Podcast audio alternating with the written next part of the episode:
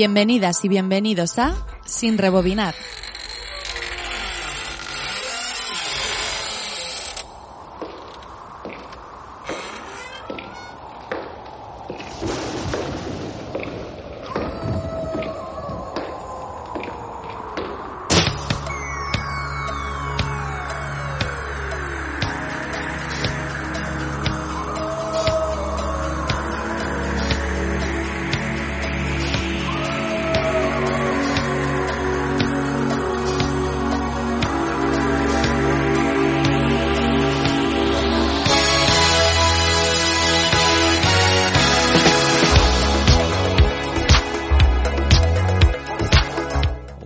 Tal? Bienvenidos, monstruos, varios, zombies, vampiros que nos escucháis.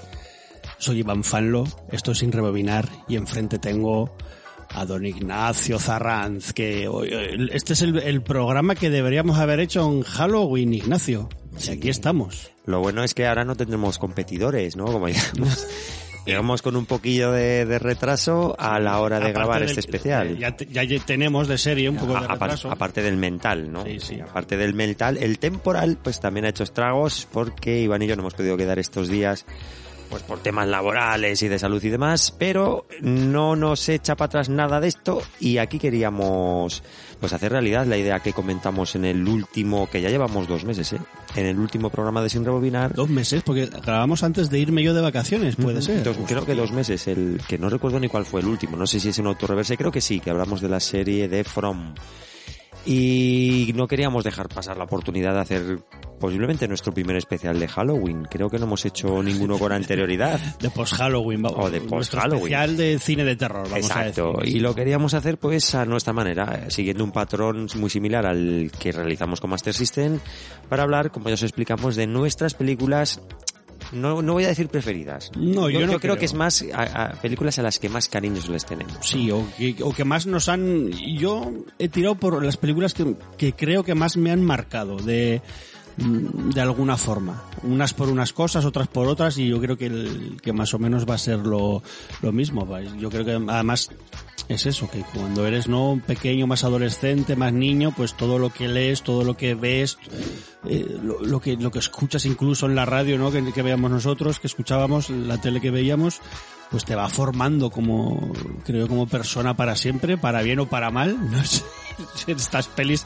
se habrá sido para mal, pero mm, lo que te he dicho lo que te he dicho antes al micro cerrado, que creo que incluso hasta el hecho de que de que nos conozcamos tú y yo, seguro que tiene que ver en, en menor o mayor medida de haber visto estas pelis, pues hace 30 años, 35, 20 años, ya veremos, porque yo sí que he variado un poco de cuando me han, me han marcado esas pelis y, y sobre todo cómo la vamos a ir ordenando más o menos, que es un poco lioso, pero luego después de esta mini, mini presentación y de una canción nos iremos explicando más, más cositas. Sí, así que bueno, también algunos de nuestros compañeros del grupo de Telegram participarán en este en esta primera parte que en un principio íbamos a hacer solo un programa, pero hemos decidido Que no, no, no nos fiamos. doblarlo. no nos sí, fiamos. sí, sí, porque si no al final son nosotros. prácticamente 20 películas. Seguramente ambos comentemos las películas del, del compañero, así que yo creo que quedará un programa más o menos largo. Y como bien decías Iván, yo siempre he mantenido que si no hubiera llegado el Spectrum a mi casa, yo no hubiera grabado Fase Bonus. Sin Fase Bonus quizás tú no me hubieras conocido. Así que al final es todo como un pequeño efecto mariposa que conlleva que 30 años después o más de estas películas, porque hay algunas real- realmente se pueden considerar realmente viejas ya, Vamos a decir clas- clásicos. clásicos, clásicos. sin, e- sin esas películas, pues yo qué sé, igual estaríamos grabando sobre la vendimia o no estaríamos Sobre grabando. fútbol, ¿eh? Qué mal. Uf. Pero, mira, eso es algo que yo creo que nunca haré. Pero sí que es cierto que esas cosas que vemos o que jugamos de pequeños, yo creo que sí que, por lo menos sí que cimentan nuestros gustos. Eh, Yo tengo los mismos gustos que cuando era pequeño. Prácticamente el 99% de las cosas que me gustaban cuando era más crío, pues me siguen llamando la atención. Videojuegos, cine, un, un, un concepto muy claro de cine, el cine de terror, en este caso el de ciencia ficción, es que más o menos los mismos gustos que tenía de, de pequeño. Quizás evolucionado un poco más a que ciertas películas dramáticas que antes me daban más pereza, ahora me entren un poco más Pero sí que mis gustos no han variado mucho y han sido pues poco a poco desde el ciclo de televisión española de Corman, a Narciso de Valle Serrador con sus historias para no dormir y, mis, y sus terrores favoritos, a, Alucine Alucine, a Noche de de Lobos, Lobos, sí, sí, sí. prácticamente yo creo que muchos de nuestros oyentes compartirán estos recuerdos y de hecho muchos de nuestros oyentes habrán visto estas películas a la par que nosotros, hace pues treinta y pico años. Sí, sí, pues oye, con, y aunque tengamos al gran Michael Jackson de, de fondo, yo sé que a ti te gusta mucho este, Sí, señor, este sí, thriller, y yo he elegido esta horror movies de Dickie Goodman, pues para que nos acompañe como cabecera de estos especiales. Es una canción cortita que, que habla sobre las pelis de terror, así que nada, que suene horror movies, ya os lo he dicho, de Dickie Goodman, y ya nos metemos ahí, no- nos ponemos el traje de, de buzo, ¿no? Y para que no salpique mucho la sangre a los, a los ojos, ahí las gafitas para protegernos, y empezamos este especial que hemos titulado Nuestros terrores favoritos.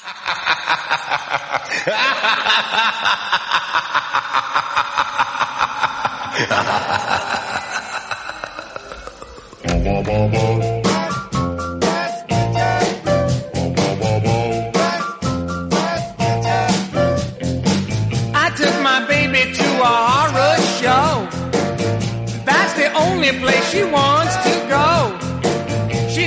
She thinks that Dracula is so divine, and she wants to go steady with the Frankenstein. She's crazy about the creature from uh, outer space. She thinks that the werewolf has the fuzziest face. She's gonna have a party in the mummy's tomb, and she's in love with the creature from the Black Lagoon. My baby loves a horror movie. My baby loves a horror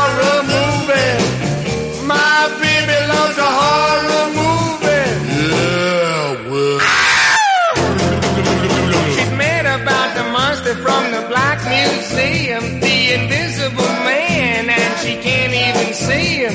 I better do something to get close to her, or I'll lose out to Godzilla or Tarantula.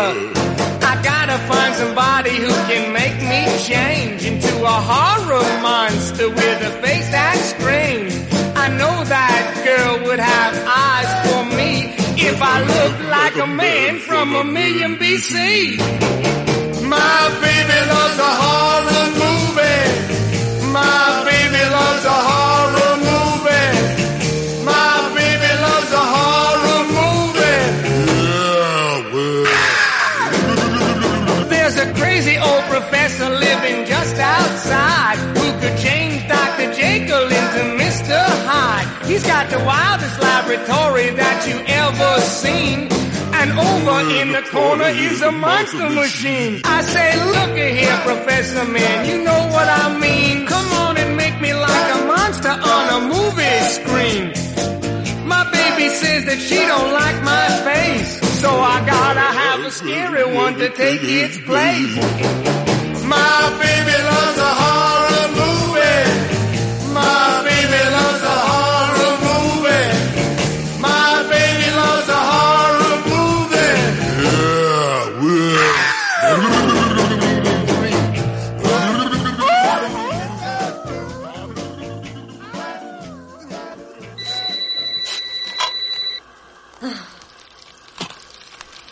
Diga, ¿Por qué no quieres hablar conmigo? ¿quién eres? Si me dices tu nombre, te diré el mío. Creo que no te lo diré. ¿Qué es ese ruido? Son palomitas. ¿Estás haciendo palomitas? Ajá. Yo solo como palomitas en el cine. Es que me dispongo a ver un vídeo. ¿De veras? ¿Cuál? Se trata de una película de terror. ¿Te gustan las películas de miedo? Ajá. ¿Cuál es tu película de terror preferida? Ah, no lo sé. Debes tener una preferida. ¿Cuál recuerdas? Am, la noche de Halloween. Es la del tipo con la máscara blanca que se pasea acechando a los canguros. ¿Y la tuya? Adivina. Am, pesadilla en el Street. ¿Es la del tipo que tiene cuchillos en lugar de dedos? Sí, Freddy Krueger. Freddy, eso es. Me gusta esa película. Es terrorífica. Bueno, la primera sí, pero las otras no valen nada.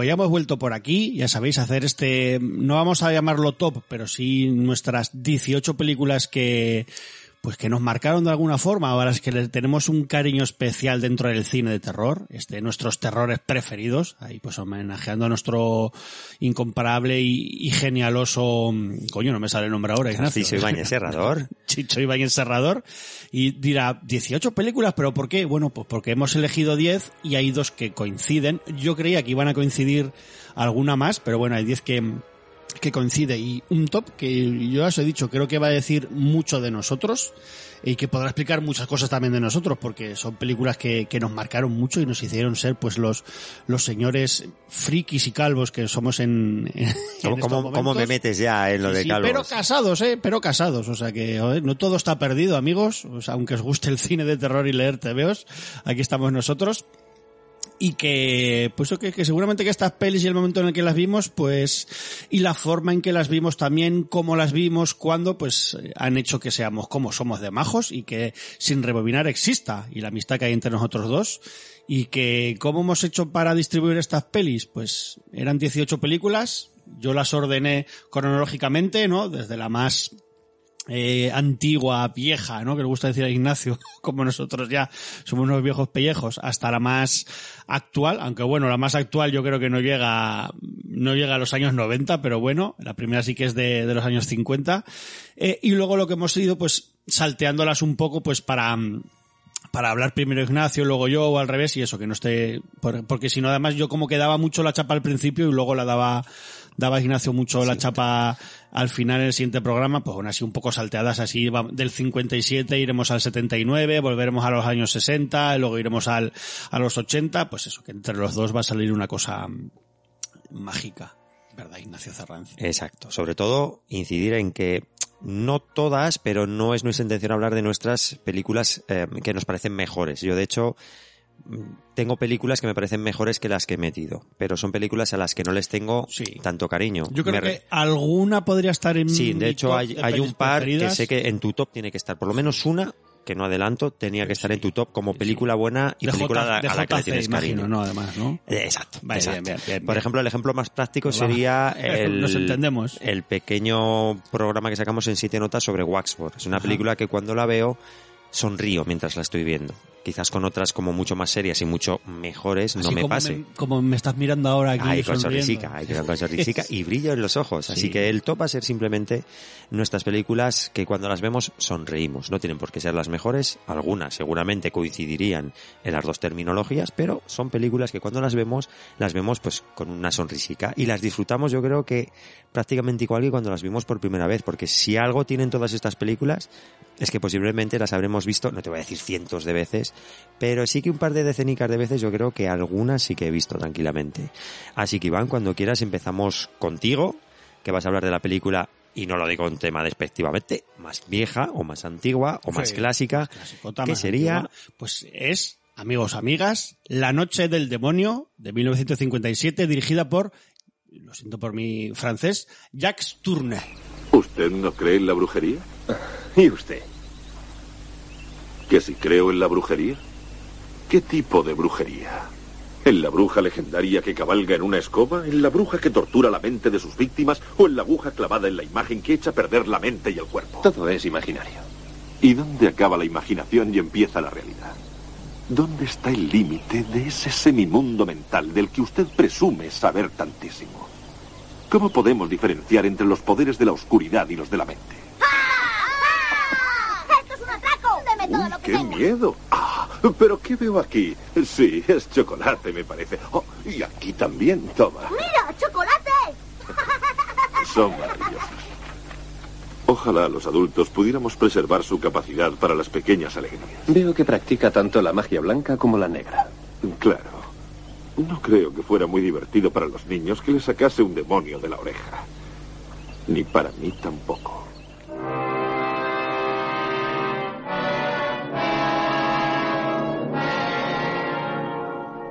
Aquí está Ignacio. Yo no sé si te sorprendería que metiera una, una peli tan, tan clasicota en este top, porque además, estas de esas, mira que yo he hablado mucho de las cosas que vimos de niño y cómo nos marcaron, pues hay dos pelis, para que veas cómo son las cosas, que a mí me volaron la cabeza, pero, o sea, de, de sobremanera cuando tenía veintipocos años, o sea, como que ya había visto muchísimo cine de terror y precisamente las dos más clásicas de las que voy a hablar yo, voy a hablar yo, o las más antiguas, fue un punto ahí en el que me hizo querer descubrir mucho cine clásico que me había perdido. Y una de ellas es esta, La Noche del Demonio, y otra es otra película que será la siguiente que, que hable yo. Y, joder, yo mm, había visto además cosas de, de Jacques Tourneur, como pues es el director de La Mujer Pantera, yo anduve con un zombie que a ti te, te- yo creo que las dos pelis además Sí, te, sí.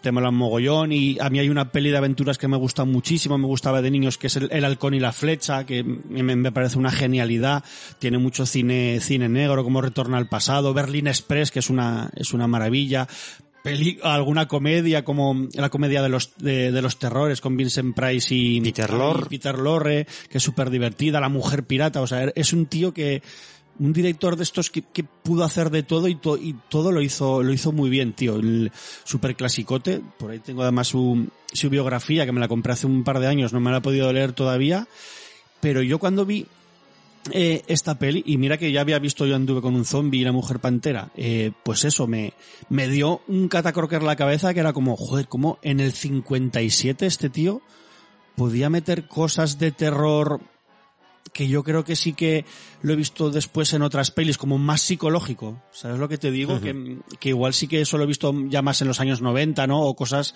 más actuales, ¿no? De, lo- de los 2000, de un terror no tanto de mostrar, sino de, de rayarte ahí la cabeza con algunas escenas. Y yo aquí eh, creo que lo, lo conseguía muchísimo. Y eso que es una, pues es una peli también con, con sectas y con, y con movidas ahí, con- como con brujería de fondo que también, también es muy, muy interesante. Yo esta sí que no sé si tú la has visto o, o no la has Sí, visto. sí. Yo creo que del top, bueno, sin creer, he visto todas, en mayor o menor medida o, o más cercano en el tiempo, más lejano. Pero vamos, La Noche del Demonio, sabía o tenía la idea de que le ibas a meter porque de un tiempo a esta parte, eh, hablando por Telegram y demás, la has comentado bastante. Has comentado que es una peli a nivel, digo, a, nivel personal, en nuestro Telegram. Sí, sí. Sí, que me, has- me- me has comentado muchas veces que es una peli que te flipa mucho, sobre todo sí. por el monstruo y demás, que es una peli que te gusta mucho. Eh, sobre la manera de grabar de este director, lo que has comentado también es muy extrapolable a La Mujer Pantera. Sí, y sí. también es una película que eh, cine actual tiene eh, hay cine actual con momentos muy o escenas muy puntuales que se basan en la Mujer Pantera, por Sí, ejemplo. sí. O sea, es un tío que es muy reverenciado, se le homenajea en, muchas películas que, claro, si no conoces la obra original, te puede parecer algo como muy, hostia, qué, qué pasada, ¿no? Qué novedoso. No, no tanto. Y esta, La Noche del Demonio, lo que pasa es que em, yo he sacado películas como más seriotas. Hmm. Porque esta, lo que tú estás comentando a mí me pasó, por ejemplo, con El Increíble Menguante. Sí, sí. Y es una película Sí, sí, que, totalmente. que me ¿eh? fascina. O sea, Totalmente. no, no es una película que vea con una sonrisa. sí, pero es que es cine que para mí es otra cosa. O sea, yo la veo y estoy tan ensimismado que no siento lo mismo que cuando veo otras que estamos, eh, de las que hablaremos en el top. Es algo como que es otro nivel, como que me, me succiona la peli y me, me abstrae totalmente. Yo el final del hombre menguante, tío, mira que además será cosa de, de guion o del libro, que es de, es de Richard Matheson. No sé si él mismo haría su, adaptaría su, eh, Sí. su relato para el guion de la peli de Jack Arnold, pero me pasa que me, me acongoja, me deja sin aire, tío, en el pecho. Es una película, lo más seguro también, pues yo creo que sea de los años 50 si te descuidas También también. en blanco y negro. Y, y, y, y me, y me pone muy triste ese final. Y es, y es algo que películas actuales no, no lo consiguen, ¿eh? Y esta película lo, lo, lo, lo consigue, tío. Claro. Además es como muy cortante el final, muy seco de repente. Y uff, sí, sí. el- el- la peli termina muy seca, pero digamos que lo que te transmite es que el, el hombre va a seguir menguando. Sí, sí, hasta, sí, hasta Hasta- vete a saber cómo. Exactamente. Pero Mira, tiene- se- no es mentira, se me pone- te lo juro, se me ponen los pelos, los pelos de punta. Es que al final son películas que, como tú dices, lo hemos comentado con otras películas como Excalibur en mi caso, que te fascinan tanto que las ves de otra manera. Por ejemplo, también Richard Matheson con Soy Leyenda, El último hombre vivo sobre la Tierra, Omega Man, Sí, o la sí. versión de Vincent Price, que esa la vi hace relativamente poco, te estoy hablando hace yo que sé, igual 10 o 12 años, o sea, Sí, no sí. hace tanto. Sí, y me fascinó esa película. A España es que además no llegó hasta DVD hace 10 años La, o algo la versión que yo compré en DVD es, es versión original subtitulada, que luego la doblaron, pero claro, yo como ya la había visto en versión original subtitulada, el doblaje no me gustaba. El doblaje es relativamente nuevo. o Sí, sea, la película aquí no se había visto no, hasta no- hace no prácticamente visto, nada. Corrían copias italianas, recuerdo yo en DVD hace muchos años, por, por colegas que la tenían, te la podías ver en inglés, luego ya descargada, ¿no? Con subtítulos, pero sí.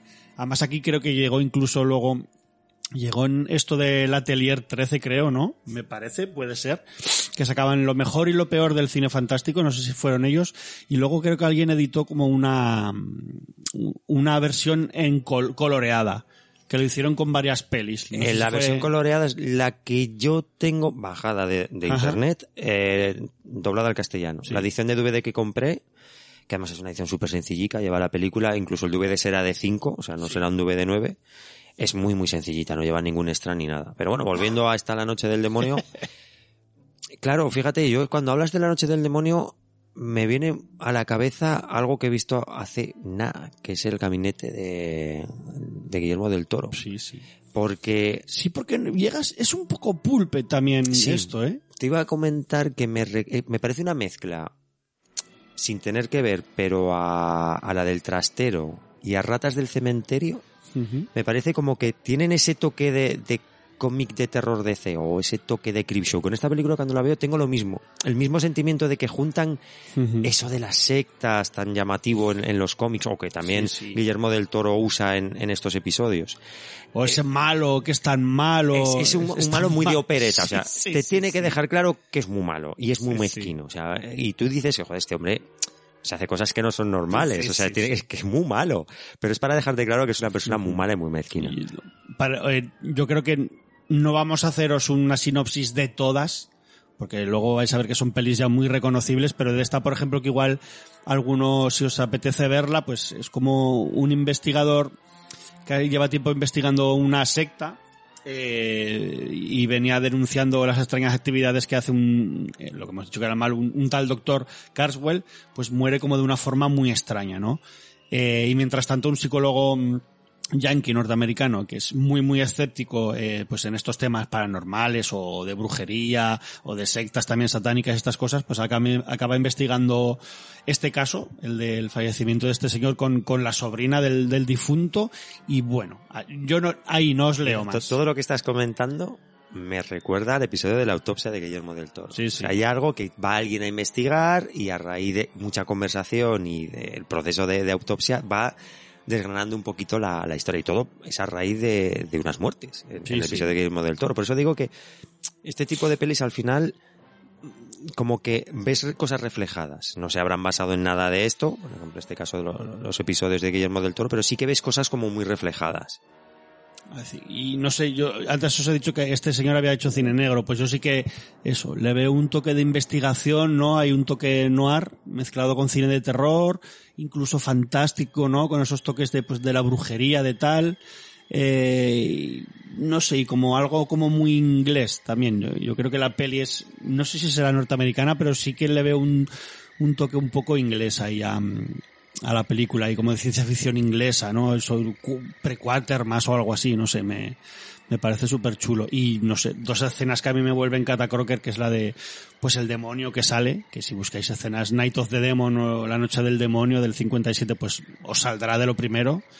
Eh, o la mejor escena, una de las mejores escenas de la historia para mí del cine de terror, que es ese cumpleaños como de niños que hay, y el maestro de ceremonias es este malo con, con la cara pintada de payaso, que me parece, vamos, una de las mejores escenas de, de terror psicológico de la, de la historia de- del cine, y que yo os, os animo a, a verla, porque a mí es una peli que eso, me hizo investigar y darme cuenta de repente en plan de, hostia, pero ¿cuánto cine me queda por ver? Si no hago más que ver mierdas gore a tutiplén y, y vamos a ir hacia atrás, claro. ¿Para qué voy a estar esperando la nueva peli de, de Peter Jackson si puedo, si tengo, joder, pues tengo 80 años de historia de cine para, para investigar. Edición, además, Blu-ray que tienes sobre la mesa. Edición Blu-ray muy buena de Indicator. eh, Do- dos Blu-rays, ¿eh? Dos Blu-rays con las dos versiones que hay, una, una más corta y una más más larga, ¿no? De- o 90 y pocos, 96. 82 minutos, algo así,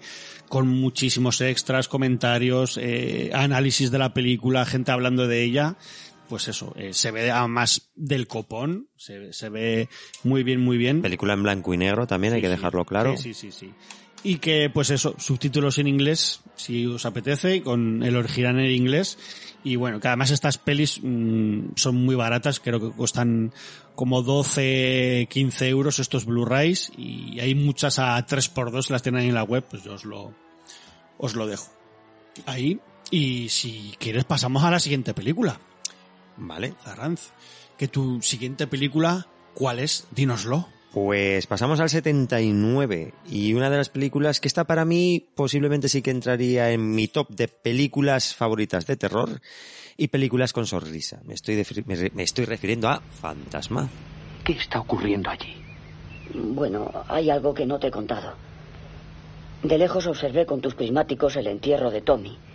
Y cuando se fue todo el mundo, ese hombre alto subió él solo el ataúd de Tommy al coche y después se marchó. Estás loco. Yo mismo ayudé a transportarlo y debía pesar más de 200 kilos.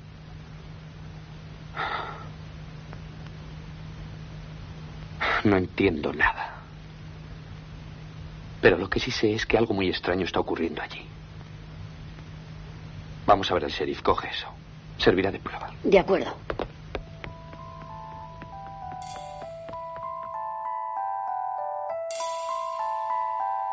¿Cómo llega Fantasma a tu vida, Ignacio Zarranz? Pues de Don Coscarelli. Fantasma es una película para mí televisiva, ni siquiera es de videoclub. Es una película que veo en, en televisión. De hecho, creo que la primera vez que la veo me parece una película como muy como muy sórdida. Es una peli que, que lo voy a decir así, ¿no? que huele a, a- a mal. Huele Caldo mal. Fran. Exacto.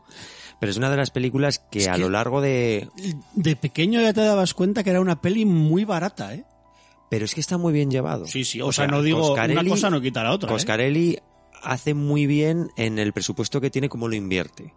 Tiene puntos esta película que me parecen un acierto soberbio. Primero el hombre alto, que además el actor que es el Angus, Angus Scream. que ya murió hace, hace tiempo. Me parece que prácticamente es un icono sin hacer prácticamente nada. O sea, ni siquiera es un asesino en plan Viernes 13, en plan Jason. No. O sea, simplemente tiene una presencia acojonante, apenas habla nada en las películas. Y luego tiene la banda sonora. Que la banda sonora además me parece una cosa espectacular. O sea, particularmente es una banda sonora que yo escucho en, en mi casa. Que son dos autores. eh, Tengo aquí la versión ripeada de la edición de, de Iván de VHS. Tenemos un poco las películas sobre la mesa para no tener que estar a acordarnos de todo. La música es de Fred y Malcolm Seagrave. Y creo que es Fred el que además tiene la banda sonora de Soy Lake Green, cuando el destino nos alcance. Esos dos puntos me parecen, tanto el hombre alto como la banda sonora me parece que ambientan la película de una manera espectacular. ¿Qué es lo que me parece que también tiene esta peli? La película es del 79 y es una película que cada vez que, que veo que es esa fecha, digo, pero ¿cómo del 79? Tan, tan antigua es Fantasma, sí, es una película ochentera. O sea, yo- para mí, la manera de grabar que tiene Fantasma visualmente, cómo se desarrolla todo, Se ángulos, adelantaba, crees tú, es ¿eh? una película que para mí está a mitad, a mitad de los 80. O sea, yo he visto películas de terror del 84 con una factura como mucho más antigua o anquilosada de este fantasma de Coscarelli. Es una peli extraña, ¿eh? Y que marcó a una generación muy grande, creo yo, a gente de los 70 y de los 80, y es una peli muy extraña. O sea, yo creo que se conecta más con ciertas partes del cerebro que no sabes por qué te gusta realmente. Y, y que le, y que le funcionó a Coscarelli como, como no sé, como igual no le podría haber funcionado. Tampoco creo que sea un director tan bueno, pero a mí me gusta mucho, ¿eh? O sea, no, no lo estoy ahora... Hombre, bajo te ves una peli que te mola. A mí me mola mucho. Y- Hasta Yo the End me, me Yo mola. y- muero- Yo muero al final, me parece y Fantasma de 2 y. Fantasma 3 me parecen súper divertidas. Yo la 3 es la peli que podría ver una vez al año porque cuanto más te cuentan, me- Claro, pero- menos te enteras, pero, eso más te lo es pasas. que Fantasma 3 mejor te lo ya toma el camino de, de Pesadilla en Elm Street, ¿no? De cuanto Sí, más loca, un Hellraiser de la vida. cuanto sí, más sí, loca mejor. La primera sí que es una película como Pero es, muy pero esta, yo ayer que estuve viendo un poco el Blu-ray que tengo, también tengo, tengo la edición de Arrow, que es, es, hostia, esta sí que es espectacular como se ve. Aquí sí que parece ochentera de, de lo bien que se ve esta, esta versión, que yo también recuerdo verla en la tele y grabármela y que se viera como súper sucio todo, tío. En, en Antena 3, eh, juraría, no lo puedo, uf, Es que pero... tiene un granulado, Sí. unos colores súper Y aquí está remasterizada y, y merece la pena. ¿eh? Es, es otra experiencia verla así. Y Coscarelli cuenta que eso, que se basó mucho para hacerla en, en sueños que él tenía, en pesadillas, y plasmarlo. Y es que realmente creo que es una peli que tú estás viendo eh, las pesadillas o un sueño súper loco de alguien. Y tú lo ves y es que es así, tío. Cuando se sueña cosas raras es lo que estás viendo, pero de alguna forma, ya te digo, súper extraña, funciona de puta madre. Es que es una peli muy, muy onírica. Y, y que no te tiene que estar eh, diciendo sí, porque este. A ver, eh, vamos a hablar de pelis que tienen entre 70 y 40 años. eh, va a haber spoilers, lo siento, eh, amigas, pero esto es así, va a haber spoilers, o si no, veros las pelis. Eh, y que, o sea, cuando, mm, yo que sé, que hay escenas mitiquísimas que, joder, que, que se te va la pinza. Como la, la bola de metal, Bola que de luego... metal. Que es un fallo, además, tú eso lo sabías. Yo lo vi en un documental No, mira, una o- vez o en no, la o no me acuerdo, no lo sabía. Eh, estaba planeado, el tío llevaba un tubito con que desde su mano cuando se la agarra para que bombeara sangre. Y si te das cuenta ahora a verlo, por ejemplo, aquí en, yo en 4K el otro día, me- ayer por la noche me daba cuenta, y había un esto, una, una- un cacharrito que giraba para en la peli es simular un, es un taladro, en la para peli. simular que un taladro, para simular que, que gira y le está taladrando la cabeza, y luego salía sangre. Pues se ve que lo que tenía que, que expulsarle sangre se atoró, no salía sangre y tardó más en la cuenta de salir, y mientras el taladro de mentira que daba vueltas le empezó, le empezó a joder el maquillaje que llevaba, que llevaba el tipo. Pero lo que hizo es que el maquillaje se jodiera de una forma que parecía que se le estaba taladrando de verdad, y de repente se desatascó lo de la sangre y le, y le chorreó más de lo que tenía que chorrearle. Pero al final, o sea, esto, palabras de Coscarelli que dijo, fue un error que hizo que quedara del copón. Y es así, y es así. Y, fue totalmente sin querer y les quedó de la Y hostia. es, es uno de los pocos casos que yo conozco, si no es el único, que transforma un arma como es esa bola a lo largo de la saga en un personaje. O sea, la, la bola es tan chocante que al final tiene un peso del copón, ya metiendo cosas como que la gente que muere, el, alma o el cerebro está dentro de la bola. O sea, hay, yo qué sé, es como un universo eh, que, que hace Coscarelli con una puta bola de metal que taladra una cabeza que a mí me, me fascina. Sobre la peli, esta es como Westworld, yo solo tengo cosas buenas que decir. Pero esta en un top de películas, mi top de películas favoritas de terror, que realmente creo que son buenas, Fantasma es una de ellas. Yo también creo que es un poco, es un poco como te diría, o sea, una conjunción que no se vuelve a repetir. O sea, yo Coscarelli, igual que tú, me parece un director muy divertido, pero creo que esta es como que pilló un nivel súper alto que luego no pudo volver a recuperar en ninguna de sus obras. Y mira que Bubajotep, yo me parto el culo, me parece una película súper divertida, entre otras que tiene. Pero es que incluso el propio Coscarelli, en la última de Fantasma, en la 5, yo cuando la vi dije, joder, ¿qué ha pasado? ¿no? O sea, ¿qué, qué ha hecho Coscarelli? ¿Por qué ha dejado de hacer esos trucos de, joder, tengo poca pasta y lo uso, lo uso de esta manera, con la primera fantasma. Es que la última es como, tengo poco dinero, pues voy a hacer como invasiones y explosiones y entiendo que es un homenaje al personaje de, de Reggie Bannister, ¿no? Del heladero.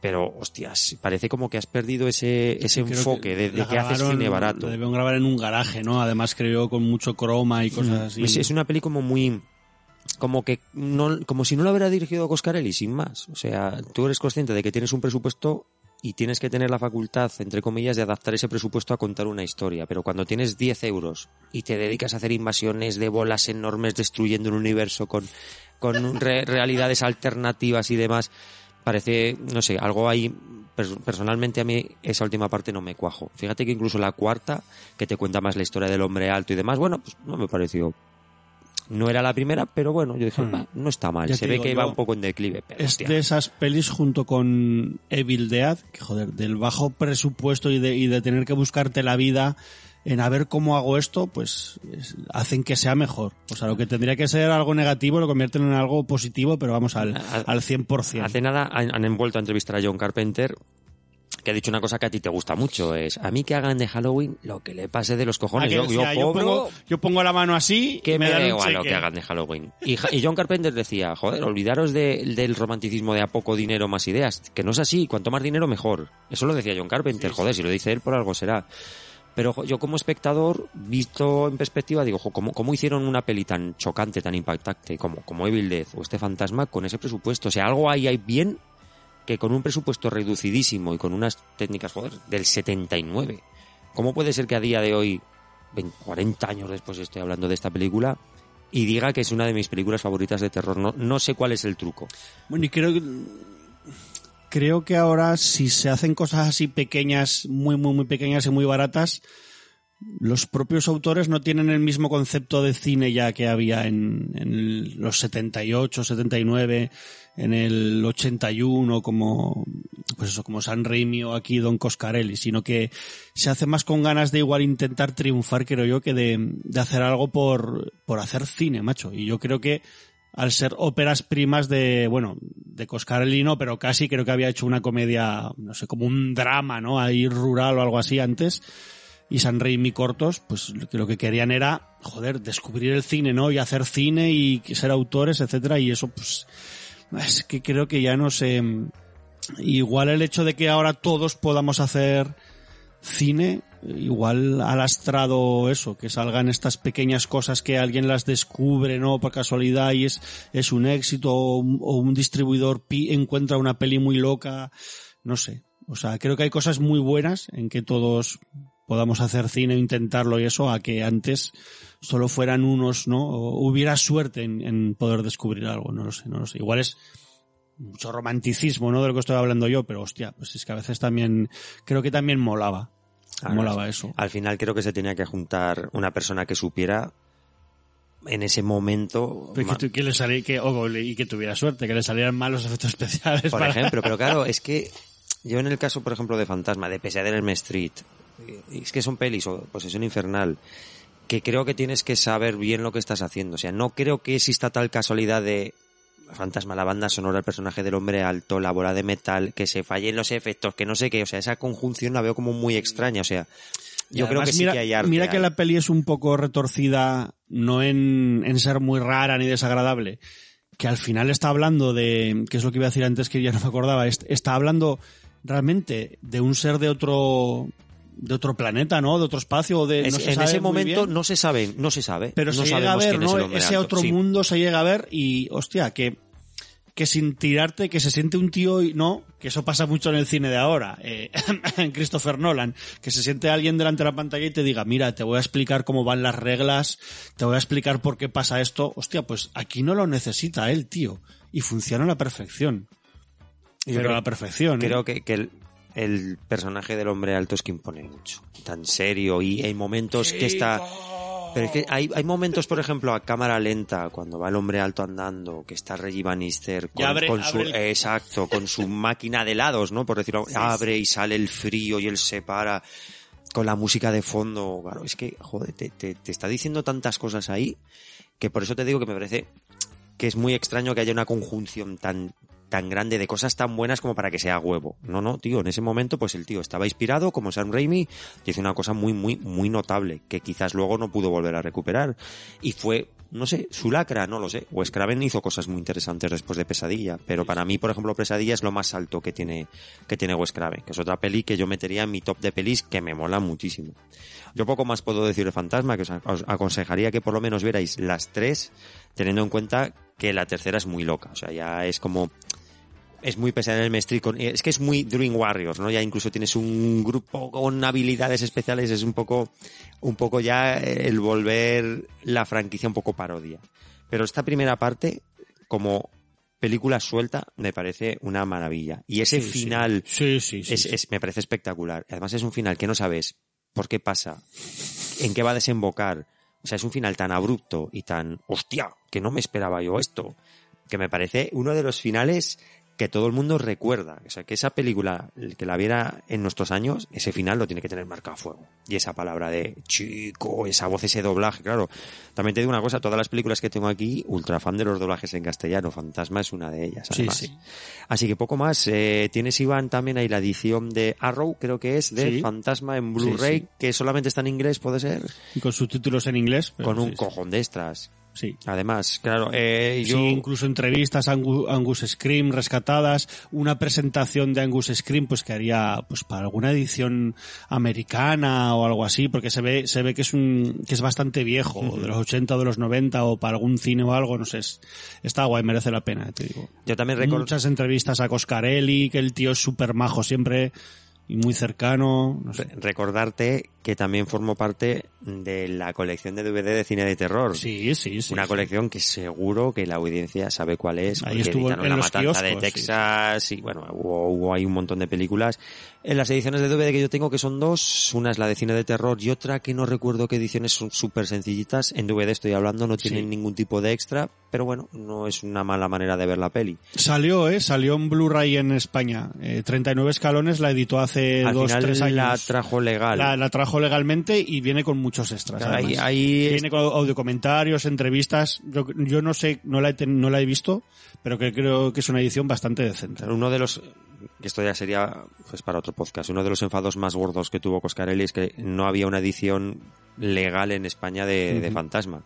Porque claro, bueno, pues hay compañías, ya sabéis, que editan las, las películas sin pagar ningún tipo de, de licencia. señores por ahí. O señores por ahí, sin pagar ningún tipo de licencia. De hecho, Coscarelli se negaba a traer la quinta parte de Fantasma porque decía, "A ver, es que no hay una puta película de Fantasma legal en España. Que orden por culo. Por eso a veces decimos que, joder, es que hay ediciones que están un paso de ser un verbatim. O sea, sin más. Bueno, pues aquí queda mi, mi primera recomendación del 79, este Fantasma. Pasamos a tu segunda película, Iván. Sí, mi segunda película, volvemos a, a- a los años 60, vamos muy para atrás, somos muy viejos, y os voy, y aquí os traigo eh, The Innocents, aquí llamada Suspense, película de 1961. Silencio todo el mundo. El espectáculo va a comenzar. Oh, mire, señorita. Me he puesto su almohadilla de alfileres. Espero que no le importe. Mi querida señorita, ¿quiere sentarse ahí? Y la señora Gross, ¿quiere sentarse también? Y ahora Miche va a recitar para ustedes. Un poema. ¿Para qué voy a cantar a mi señor desde mi ventana? ¿Por qué voy a cantar para mi señor si se ha marchado? ¿Para qué voy a cantar para mi señor si no me escucha? ¿A dónde puedo ir si mi señor me ha dejado? ¿A quién voy a amar cuando brille la luna? Se fue mi señor y está prisionero en su tumba. ¿Qué he de contestar cuando mi señor llame a mi puerta? ¿Qué he de responder cuando mi señor me llame? ¿Qué diré cuando sus pies se deslicen suavemente sin apenas marcar sus huellas en el suelo? Entrad, Señor, abandonad vuestra prisión, salid de vuestra sepultura. Ya está brillando la luna. Sed bienvenido, mi Señor.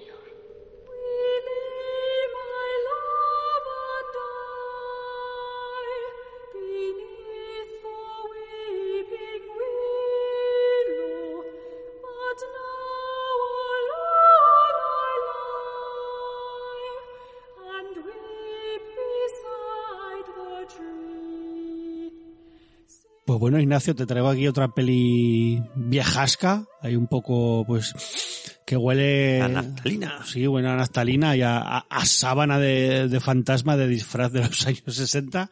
Y, joder, pues otra que descubrí, eh, bueno, hace poco tampoco, relativamente poco, yo creo que sería, pues de todas estas que voy a hablar, la última, última que descubrí, pues eso, como a principios de los 2000 o, o algo así, y la compré en DVD, esta edición que tengo aquí de, hemos quedado que era, Hollywood. Classics de, de Filmax, mm, y que la compré sin haberla visto porque, porque compraba, o sea, todo, todo lo que iba a la zona de terror.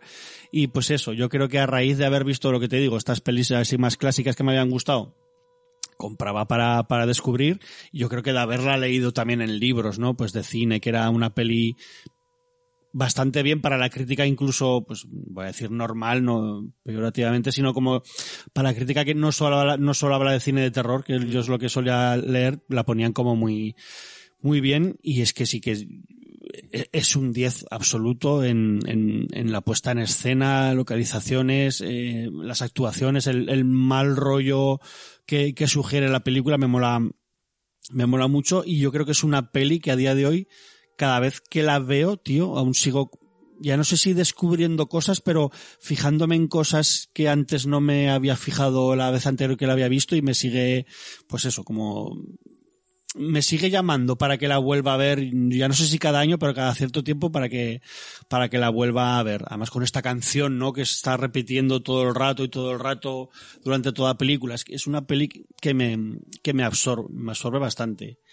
y es eh, un, una historia aparentemente yo creo que bastante sencilla o mil veces vista y es que además ya lo sabes con tú muchas versiones es, es, es, es, que es una adaptación de otra vuelta de tuerca de Henry James que, en algún programa además hace poco de siete notas en negro hemos estado hablando porque había una de que yo no lo sabía de ay, del que hacía cine kinky y tal, Eloy, Eloy. de Eloy de la iglesia Sí, y tal, pero bueno, esta vez pues eso, está The Innocence dirigida por Jack Clayton, director que no tiene muchas películas, pero que sí que nosotros en un especial de Halloween de Disney hablamos de, de una peli que tiene mm, este señor de Disney en, los 80 acabó, ya te digo, tiene solo 7 8 películas en su haber y en los 80 llegó a hacer una, una versión de Something Wicked eh, May Come o algo así, ¿no? El Carnaval de las Tinieblas. Llegó a hacer una versión que, que a mí personalmente me gusta muchísimo también, súper clásica, de hecho muy clásica para ser de, de los años 80, pero que yo creo que dirige muy bonito este señor, joder, con Truman Capote eh, adaptando una obra de teatro que adaptaba la historia de Henry James y que aquí lo que yo creo sí Truman Capote lo que hizo es subir al 10 o al, o al 11 el tema como mal rollo psicológico y sobre todo muy sexual. Creo que hablan mucho de sexo y tal, que pasar los Sin- 60. sin decir nada, ¿no? Sí, sí, sí, pasar los 60 eh, es bastante fuerte. Pues Deborah Kerr de protagonista eh, y Freddy Francis, joder, director de mogollón de pelis en los 70 y los 80 para la Micus y yo creo que para la Hammer mm, creo que llegó a dirigir alguna y que bueno, que ha sido director de fotografía de Scorsese, creo yo, y de, y de más gente. Se ha llevado dos o tres Oscars. Un director de fotografía acojonante, que además aquí rodó en, aquí lo, lo hemos visto antes, rodó, en 16-9, ¿no? Sí, rodó en Cinemascope, es, en Cinemascope es menos incluso que, que la pantalla de la televisión, es un formato súper súper alargado y que me parece una, una, una maravilla. Ya te digo, creo que a día de hoy sigue habiendo dos, tres escenas que siguen dando miedo. Una peli de 1961, ¿eh? Incluso hasta sustos, a un poco sustillo y todo a la, a la cámara. Es una, es una peli que a mí me sigue inquietando mucho y que, ya te digo, se juntaron ahí como muchas cosas, ¿no? Como mucho, eh, mucho creador, Truman Capote, a Clayton, Freddy Francis, joder, que gente que quería crear un- una obra de arte y para mí que lo, lo consiguieron. Para mí es, es un auténtico 10, ¿eh? De hecho, por eso está aquí. ¿Y tú Sí, la meterías en una de tus películas de, terror favorita? Uf, mm, pf, podría ser que, pudiera ser que sí, ¿eh? Hace- eh, bueno, en Sitges también creo que había una versión de Innocence, dime si me equivoco, que también tenías muchas ganas de verla. Pero en Sitches The Innocence fue una que se estrenó hace un, dos Sitches que era sobre unos niños que eran que eran superhéroes, vamos a decirlo así, más o menos, No es- que tenían poderes. no, es, la misma, no, no. de- de esta, porque recuerdo que me la comentaste, es lo que pasa. Esa la llegué a ver y de hecho se ha estrenado como hace un mes se llegó a estrenar en España, un año más tarde. En el especial de Sitges, como normalmente habléis de 40 pelis, Sí, al sí. final hay cosas que se, que se olvidan. Es una peli, bueno, más bien una historia, esta de Innocence, que lo, no hemos podido ver hace nada en otra vuelta de tuerca, muy diferente a esta. Porque claro, es una peli que se pueden sacar muchas lecturas. Aquí juegan también, yo creo que mucho con la psicología de... eh, Es realmente... Spoiler. ¿Hay algún espíritu que posee al niño? Claro, claro. Está como una puta cabra el niño. Sí. Me refiero a la historia. Y no te, y nunca te lo aclaran, ¿no? O sea, es totalmente lo que tú quieras pensar. Cada uno puede sacar muchas lecturas. Hace poco también Mike Flanagan sacó eh, Billy Manor. Sí, que, se basa bastante. Muy, sí. pero vamos, muy, muy- y por supuesto reconocido. Muy Sí, basada sí. en esta historia que me parece espectacular. Y esta en concreto es la que menos fresco tengo, esta, peli. Porque sí que recuerdo que cuando Te vimos la la de... puedes llevar, ¿eh? Cógetela. Guay, gracias. Te tomo la palabra. Cuando vimos la miniserie de Mike Flanagan, sí que recuerdo verla con Susana. Y, y recuerdo cosas muy concretas. Por ejemplo, Deborah Kerr en ese final como esa especie de jardín. Sí, sí, sí, sí. Esos reflejos en las ventanas, que es lo que te está indicando que, bueno, no es todo tan sencillo como tú puedes prever y ahí entra el juego de, hostias, este no puede estar, no puede estar, simplemente no está loco, o sea, ya tiene que haber algo más. Y me pareció una película muy, muy, muy interesante, pero claro, al haber visto ya eh, otras versiones, Sí, perdí sí. parte de la frescura que puedes llegar a tener cuando la ves por primera vez. Nada, que estaba toqueteando un poco la mesa, pero bien, bien. Se nos escucha, se nos escucha Vale, bien. vale, perfecto. De hecho, te comentaba que yo no sé por qué tenía en la mente que la película en era en blanco y negro. Y no es así, ¿no? Porque- No, es en blanco y negro, sí, sí. Ah, sí que es en blanco sí, y sí, negro. sí, Ah, entonces sí, no sí, estaba sí. equivocado. No, no, vale, no, vale. no. Yo decía, si es que yo la tengo en la cabeza como que es en blanco y negro esta película, Iván. en un Pero la- asombroso blanco en y la negro. parte de atrás está coloreada. Está coloreado muy feo, además. Ah, Y eso es lo que me ha sacado a decir, pero si yo la recordaba en blanco y negro esta película, pues será que me he equivocado, no lo sé. Yo por, eh, por mi parte poco más te puedo decir. Es la peli que más, de este top que más olvidada tengo, pero sí que yo recomiendo que por lo menos si os echa un poco para atrás el cine más clásico, pues le echéis un ojo a la miniserie de, de Mike Flanagan, que creo que es espectacular. Stable Manor. Y yo en su momento, después de ver la, la película de la miniserie de Mike Flanagan, ver esta película con Susana, pasamos un rato muy guay. Pero también es una película como, te pasa como la de La Noche del Demonio, es una película muy seria también. Es una película que Sí, tienes sí, que ver sí. Centrado en lo que estás haciendo y es una peli como, yo también creo que tiene un montón de matices esta Hemos peli. hablado de tres pelis bastante seriotas y hay más cachondeo del que creéis. en Sí, este- bueno, en este- cuando- en este top. ¿eh? Cuando sigamos hablando de las películas, veréis a lo que me intento referir con una película seria y otra película muy buena, pero de verla con sonrisa, de verla con una sonrisica. Bueno, pues Iván, no sé qué más quieres comentar. La edición que tienes sobre la mesa de Filmax, que por lo que dices era del 2000 y pico, también muy sencillita, ¿no? La edición. Sí, un poco regulera. No, no nos tiene nada de extras ni nada, ¿no? No, no, no, no tiene, yo creo, no tiene ni el tráiler tan siquiera, o sea, nada, nada, no, no tiene nada. Poco más, ¿no? Eh, Creo que es una película que a día de hoy se podrá encontrar fácilmente en, en Filmin o en cualquier de plataforma. hecho, del 61, si te descuidas. Hasta en YouTube. Es hasta legal ya tenerla, ¿no? O poder tenerla en, pues eso, en plataformas de, de descarga, Vimeo, YouTube, lo que sea. O sea, yo creo que puede ser hasta, hasta legal. Seguro que, que, eh, ya os digo, como dice Ignacio en YouTube, la, no lo he mirado, pero seguro que la podéis encontrar, o si no, pues ya sabéis que nuestra amiga, la página rusa, la tenéis ahí. Eso sí, yo creo que, mm, que otra peli subtitulada, tengo la sensación... Esta- esta está en castellano, está en ¿eh? castellano. Ah, Sí. es verdad. Yo la- yo la vi en castellano, no sé seguro si que está en castellano. doblaje de, sí que está en castellano, sí. No sé si sería doblaje para, para esta edición o tendría do- doblaje antiguo, que si tiene doblaje antiguo será bastante bueno. el doblaje no, no me no es un doblaje que me chirriara, o sea, entiendo que fue que es un doblaje más o menos de la de la época. En la, nuestra página rusa de referencia también podéis ver la versión de Eloy de la Iglesia de otra vuelta de tuerca, o sea, que Nuestra- podéis hacer Nuestra página rusa de referencia. Es que esa, esa página es espectacular. O sea, cualquier cosa que queráis ver, por favor, ir allí, que no vais a tener ningún problema en verla. Refiriéndome a películas de hace 40, o sea, no vais a ver Black Adam, no la vais a ver ahí. Pero esta en particular, otra vuelta de tuerca de lo de la iglesia, etc, etc, muchas películas de las que hablamos aquí, ahí están. Ya sabéis que estamos totalmente en contra de la guerra de la actual guerra de, eh, de Rusia, o sea que eso, pero la página pues la La página es lo que es. la, la usamos, sí. Bueno, ojo, yo te digo página rusa, yo no sé si es rusa. Igual no es rusa. Claro, igual es ucraniana, yo Hombre, no lo sé. Ok.ru. Ay, ay, ay, ay, te hace sospechar, Pues ¿no? sí, te hace huele un sospechar. poco, huele un poco.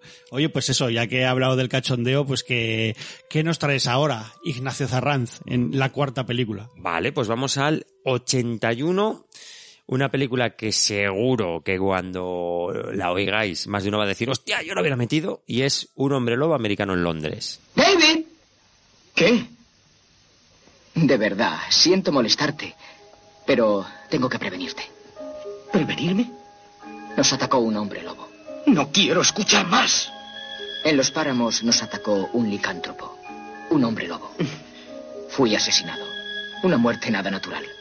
Y ahora tengo que pasearme por el mundo hasta que la maldición del hombre lobo cese. Cállate. La estirpe sanguínea del lobo debe ser extinguida. El último hombre lobo debe ser destruido. Y eres tú, David. ¿Qué? Por favor, créeme. Matarás gente. ¡Enfermera! Escúchame. ¡Enfermera! Lo sobrenatural. El poder de las tinieblas. Todo es cierto. Los muertos vivientes me rodean. ¿Has hablado con un cadáver? Es muy aburrido. Me siento solo. Tienes que matarte, David.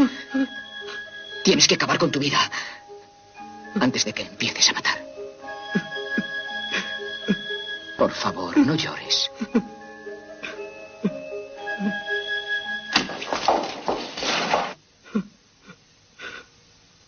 Cuidado con la luna, David. Joder, Ignacio, ya no sé en fase bonus, pero la de veces que te he oído hablar de un hombre lobo americano en Londres de John Landis en, en siete notas en negro. Y De me hecho- imagino que, que también habrás hablado en, en fase bonus de... Pero no como en siete notas, porque ya recordamos que hubo una un- doble sesión con Aullidos y un hombre lobo americano en Londres, ambas películas del 81. Y el porqué de esta peli, pues yo creo que no hace falta que lo explique, porque yo creo que es una película que nos marcó a todos por ser una película que ves con una sonrisa, que es lo que comentaba sobre las, las películas que más cariños le tenemos. A- además de tener una transformación salvaje, que nuestro compañero además grabamos con Elton John, nos contó un poco sobre la transformación y, Bueno, y y un poco tuvimos, sobre a- tuvimos al, al señor, no recuerdo el nombre, lo siento. De efectos especiales. de efectos especiales, el que ha ganado, creo que es cuatro Goyas ya además, que Ujú. era tres, ya era cuatro, puede, no me acuerdo. Eh, pues eso, que, joder. Pues que ni tan mal, que nos, nos estuvo explicando muchas cosas de, pues de los intríngulis de, de ambos efectos especiales. Exacto, y ya si queréis saber algo más en profundidad sobre ambas pelis, tanto Ayudos como esta, pues acudir a ese programa de siete notas en negro. escuchar ahí Ay, siete notas ay. en negro. Eh, yo la película de un hombre americano en Londres a mí también creo que me llega televisivamente, por lo menos yo es el recuerdo que tengo. Es una peli que tengo que decir que yo ahora te digo que la veo con una sonrisa en la boca, pero en su momento, que yo tendría pues quizás 10 años, hay momentos que, que a mí me asustaron bastante. Mira, yo recuerdo em, echarla un domingo en televisión española. Ya no sé si peli de la semana, ¿no? De esta que te pueden poner a las 10, pero echarla un domingo igual más tarde. Digo domingo, puede que ser que sea viernes o sábado. En mi mente, ¿no? Lo que yo recuerdo es domingo, no estoy seguro. Y yo no la vi est- esta vez, cuando la primera vez que, que yo sabía de esta película era, era muy niño. Y escuchar la transformación y me cagué vivo en, en mi cuarto. El, el sonido de dolor que tiene y del hueso de escuchando eso que además no entendía porque yo oía música y te digo pues esta peli de, de Hombre Lobo pues están riéndose no mis padres también no sé qué. Pues escuchar la transformación en mi cuarto y cagarme vivo. Una- además una película con una banda sonora muy muy llamativa. Otra de las cosas que tiene esta peli por las cuales a mí me marca mucho, al igual que el final de Fantasma, que es algo que no te que no te esperas, a día de hoy es algo más no, pues más común ese ese girito o cierre de golpe. Esta es una de las primeras pelis, y no la primera, que hay un sueño dentro de la película. Y que la estás viendo y dices, hostia, ¿qué pasa? Y es un sueño. Ahora es algo súper típico. Pero en su momento esa invasión de monstruos nazis que resulta ser un sueño. Digo, llega pero, ¿qué doble, es esto? llega a haber doble sueño en esta peli no recuerdo ya si se despierta de un sueño y luego hay otro Mira, Cre- no me acuerdo. creo que sí, porque tiene la novia al lado. Creo que sí. La novia, además, guapísima, que es la cro- de La Fuga de Logan. También sí. es una peli muy chula, joder, de ciencia ficción. Y ese, ese toque de. Hostia, ¿qué está pasando? Ah, que es un sueño. Fijaros si se ha repetido y previamente a esta seguramente otras pelis lo habrían usado, pero es el primer recuerdo que yo tengo de que, se- que pase algo así. El siguiente, por ejemplo, sería Aliens, para que te hagas una idea de eso, que pasa algo como que no te expresa, ah, que es un sueño, vale.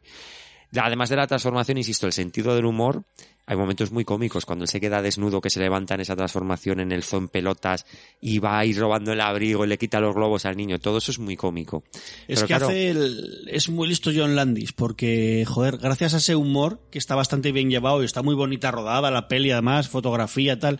Otra película pilla- que es como muy adelantada a su Sí, tiempo, sí, ¿eh? Te pilla muy en bolas, porque de repente, claro, te tienes un poquito de humor y de repente cuando sale el terror, cuando llega el gore o el- las muertes, hostia, te, te pillan con la defensa muy baja y te dejan muy tocado. Y eso es lo que pasa con el final, que es un final muy impactante como, joder, es que pasas del 0 al 100 y es una- un carrusel, ¿no? Una montaña rusa de jiji jaja o ese final tan sumamente triste que me parece un final espectacular.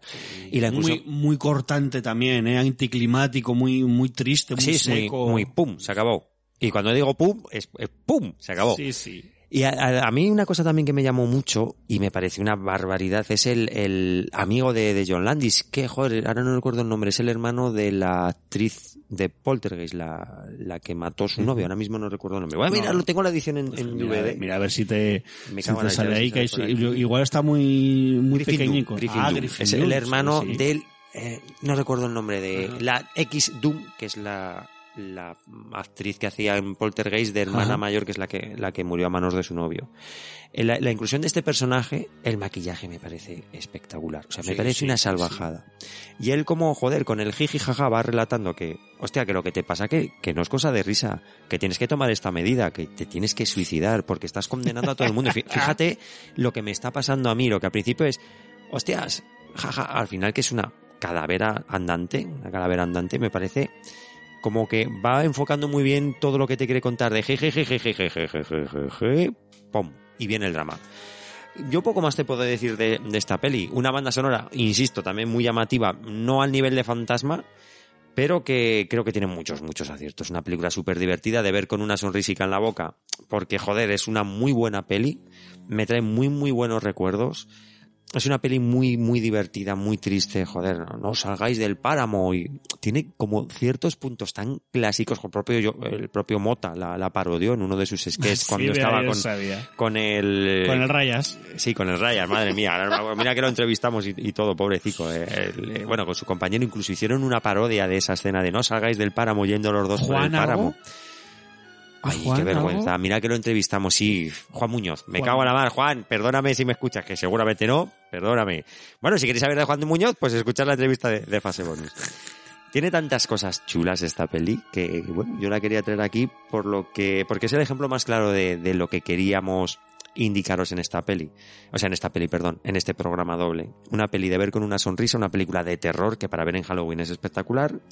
Y sobre la edición que tengo, bueno, pues esta sí que es un poquito más cuca. Edición especial, dos discos en DVD. Aquí sí que hay un montón de extras, subtítulos y demás. Bueno, extras no, perdón. Extras no tiene muchos. Iba a decir, tiene contenido sonoro inglés-castellano, bandas sonoras con subtítulos eh, y la película en inglés en mono en el segundo DVD. Fíjate, yo pensaba que tenía... Sí, aquí está, vale. Sí, contenidos tiene- adicionales. tiene Tiene, extras, extras, sí. hay que. Es que no los veía. Por eso te he dicho un montón de extras, pero al mirar así rápido... Yo creo que lleva audio comentario. Entrevista a John Landis, Landis. comentario de los actores, imágenes del rodaje, tomas falsas, entrevista con Rick Baker, el creador de los efectos especiales, secuencias de efectos especiales, en el disco 2, cuidado con la nula, con la luna, inédito. Yo estuve con un hombre lobo, inédito, inédito en el, claro, cuando sea esto que es del 2009, ya, ya ha llovido.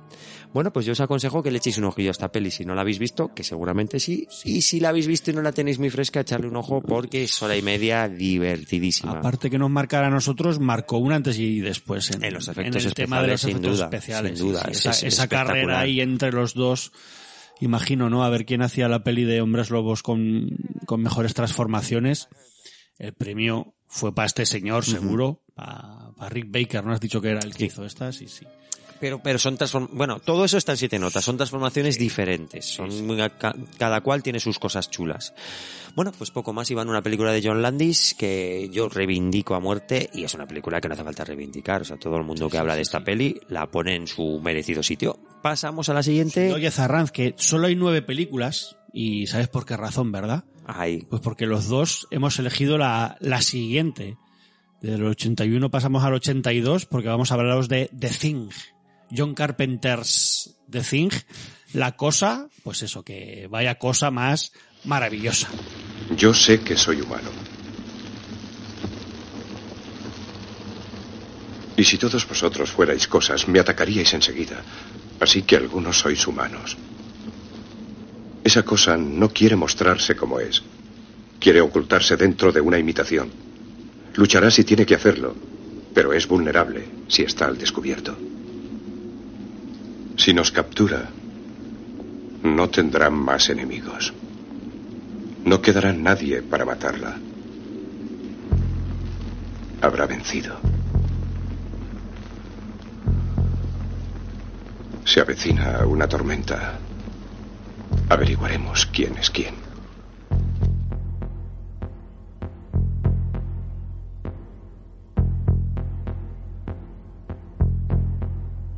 Ay, Carpenter, Camper, Carpenter, yo te quiero. Ay, Carpenter, Carpenter, yo te adoro.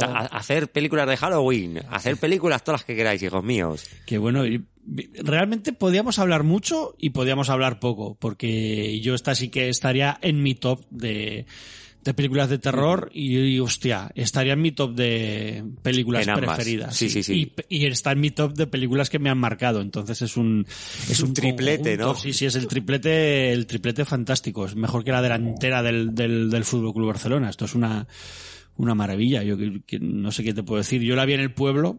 Mm, Yo no, no puedo decir si fue en verano o si fue en Semana Santa, porque eran las dos épocas que yo subía, subía al pueblo. Y yo recuerdo que no vi un tráiler, vi una especie, creo recordar, igual me falla la memoria, ¿eh? si alguno tiene mejor memoria y se acuerda, pero yo recuerdo ver una especie de extracto de la peli en un telediario y el extracto de la peli, ojo, ahora hablamos de spoilers, pues era la desfibrilación, o sea, lo, lo del pecho, tal, las manos comidicas, eh, arrancadas, y yo vi eso y me quedé, digo, tengo que ver esta película. Tendría, yo creo que tenía menos de 10 años, casi, casi, casi seguro, o, o poquitos más, 10, 11 menos. Y qué va a decir, pues que la vimos ahí en el pueblo, todos que, vamos, no, nos cabía, eh, yo quiero decir, un- nos cabía... El pelo de una gamba por el ojete. No, no, no, y por la boca de estar con la boca abierta, vamos, un, una jarra de cerveza entera, o sea, es que nos cabía un puño. O sea, era increíble, yo nunca he pasado tanto miedo en mi vida como Pero te, das cuenta, Iván, que cuando vistes la cosa, estabas flipando por cosas, nunca mejor dicho, y te dejaste un montón de tema en el tintero que cuando eres más mayor ves la paranoia que es realmente el terror de la peli. Sí, sí, sí, total, O sea, totalmente. la peli es un ejercicio visual seguro. espectacular. es, eh, en- en- y ahora, eh, iba a decir en su momento, y ahora es un ejercicio visual brutal, de diseño de, de personajes, de producción, de todo. Es una maravilla. Pero es que el contexto que tiene la peli de la paranoia tan fuerte que tiene, yo creo que cuando tienes 10, 12 años no eres consciente del- No, de lo que hay ahí, de No, que no. cualquier persona que- pueda ser la cosa. Seguro que ese subtexto sí que te llega de alguna forma y se te queda en la cabecilla, pero no, no, no lo desarrollas, no sé, porque estás, estás flipando de, pues de los efectos Es que especiales. la película y de- no da un respiro, y de- además. Y, del canguelo que da la película. Yo, la primera vez que ves esa, esa prueba de sangre, eh, hostia, es de las escenas con mayor tensión de la historia del cine,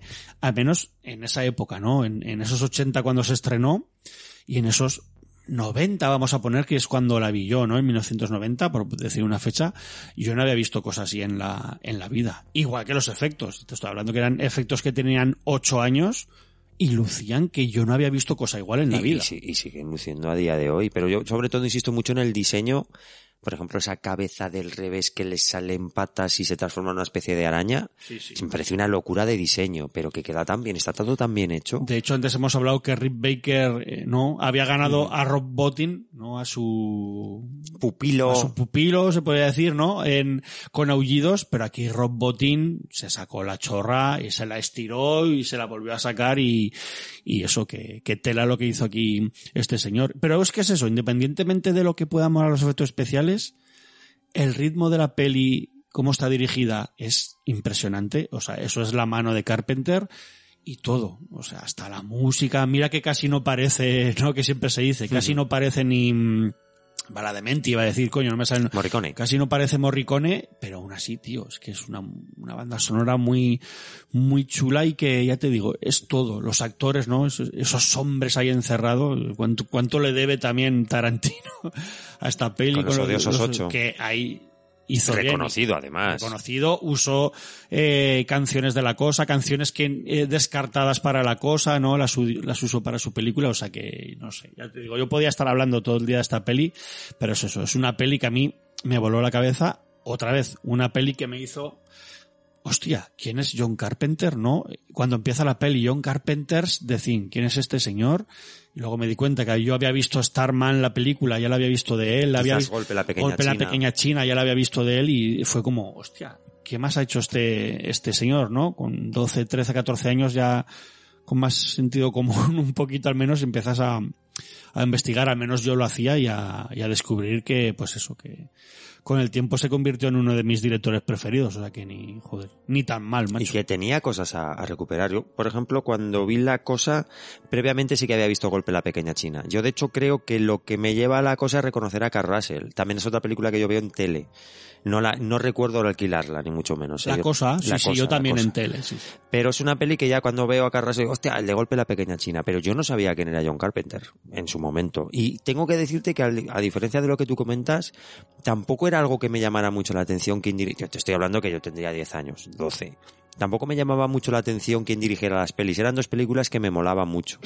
Pero claro, a raíz de estas películas y alguna más, y empiezas a descubrir ¿Te das cuenta? 1997, Asalto a la comisaría del Distrito 13, que me parece una película que no se suele comentar, a la gente le gusta mucho, o sea, no, no estoy descubriendo, pero es una, serie- una peli como que se queda y a mí me parece un película acojonante. Están me vivos, muy, el muy príncipe de las tinieblas a mí... Empiezas a enlazar, Es- empiezas a enlazar incluso el príncipe de las tinieblas que, joder, la gente no le gusta. a mí me parece- parece- y cuanto más la veo, más me gusta. Sí, sí, a mí también. Yo no sé si es porque tiene, ahí tiene a dos protagonistas. De golpe la pequeña China se pensaban que iba a ser como más jiji, más loca, pero para nada. Me No, parece no, no suele película- gustar. A mí me parece buenísimo. Y a partir de, bueno, y desasosegante la peli como, como pocas he visto, ¿eh? incluso 2000, 2013 es, ¿no? La de, Car- la de la segunda Sí, parte de sí, Carl Russell. Es 2013-2017. 2013 Rescate en Los Ángeles. Que le hace poco John Carpenter en una mesa redonda ahí al público, alguien le pregunta 1997 muy bien, pero 2013 ¿esa qué pasó? Y le dice que te jodan. O sea, lo que le contesta. Podéis ver- verlo en YouTube. O sea, John Carpenter es un tío tan guay,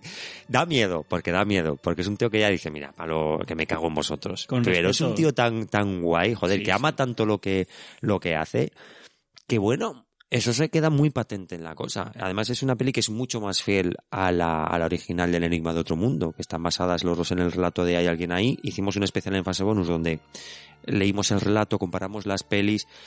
Eh, es oficialmente la cosa es un remake. Yo nunca la he visto como un remake, la he visto más como una adaptación de la, de la, del libro de, o relato corto de Hay alguien ahí. Pero creo que hace poco incluso el propio John Carpenter reconoció que él la enfocó como un remake. Yo no veo un remake por ningún lado, pero joder, si lo dice el director, obviamente él sabrá por dónde van los tiros. Pero es tan diferente, es tan diferente el enigma de otro mundo a esta, esta es tan acojonante, porque lo que tenía el enigma de otro mundo era un monstruo verde, prácticamente una planta, en un sitio con científicos y militares y era todo como muy muy tontorrón. Un señor, O sea, un cuando- señor calvo enfadado ahí. Claro, y cuanto, cuanto más, puertas, ¿no? cuanto más y tú como personaje, cuanto más rango militar tienes, más mala hostia tenías. Cuando he dicho tontorrón, que no me malinterpreten, que la peli me flipa, el enigma de otro mundo. Es como muy, como muy blanco todo. Sí, o sea, sí. los buenos son muy buenos, el malo muy malo, no hay este, esta paranoia intrínseca en la cosa, que no sabes realmente lo que va a pasar y quién es la cosa. Keep watching the skies, ¿no? O sea, mantener, seguir vigilando los Eh, cielos, los que, cielos. que vienen los rusos. De hecho, fíjate, en, en la edición de VHS que tú tienes, edición preciosa que te costó tiempo conseguir y ahí la tienes, observe bien a sus vecinos, no se fía de nadie, pueden ser la cosa. Joder. Ya con eso ya te dice muchas razón cosas. tenía, el hombre, razón tenía. el hombre es el lugar más cálido donde esconderse. Cuidado, Ojo, cuidado. ojo, sí, sí, además no es que- sabes lo que está votando tu vecino. Es, es una peli que ha llevado tantas cosas. Continuó en el juego, la historia continúa en el juego, que está muy chulo. Tienes cómics. Joder, sacaron luego un relato corto, ganador de un Saturn, que era el premio, creo que era el premio que le dieron, que era la historia vista desde los ojos de la cosa. Ah, qué guay. Y eso es una cosa, es una cosa, mucha cosa estamos diciendo. Es algo muy interesante porque la, la cosa en sí, lo que nos dice ese relato es que él te puede absorber totalmente, pero que tú no te des cuenta que eres la cosa. O sea, tú tengas, o sea, tú eres Iván Fallo y no sabes que tienes la cosa dentro, aunque tú eres realmente la cosa. Y eso dice que es una de las cosas más interesantes y más agradables, que tú no sepas que, que realmente eres él. Y en cualquier ¿Cuántas momento, veces ¡pum! hemos dicho cosa hablando de la hablando cosa? de la cosa. Sí, sí.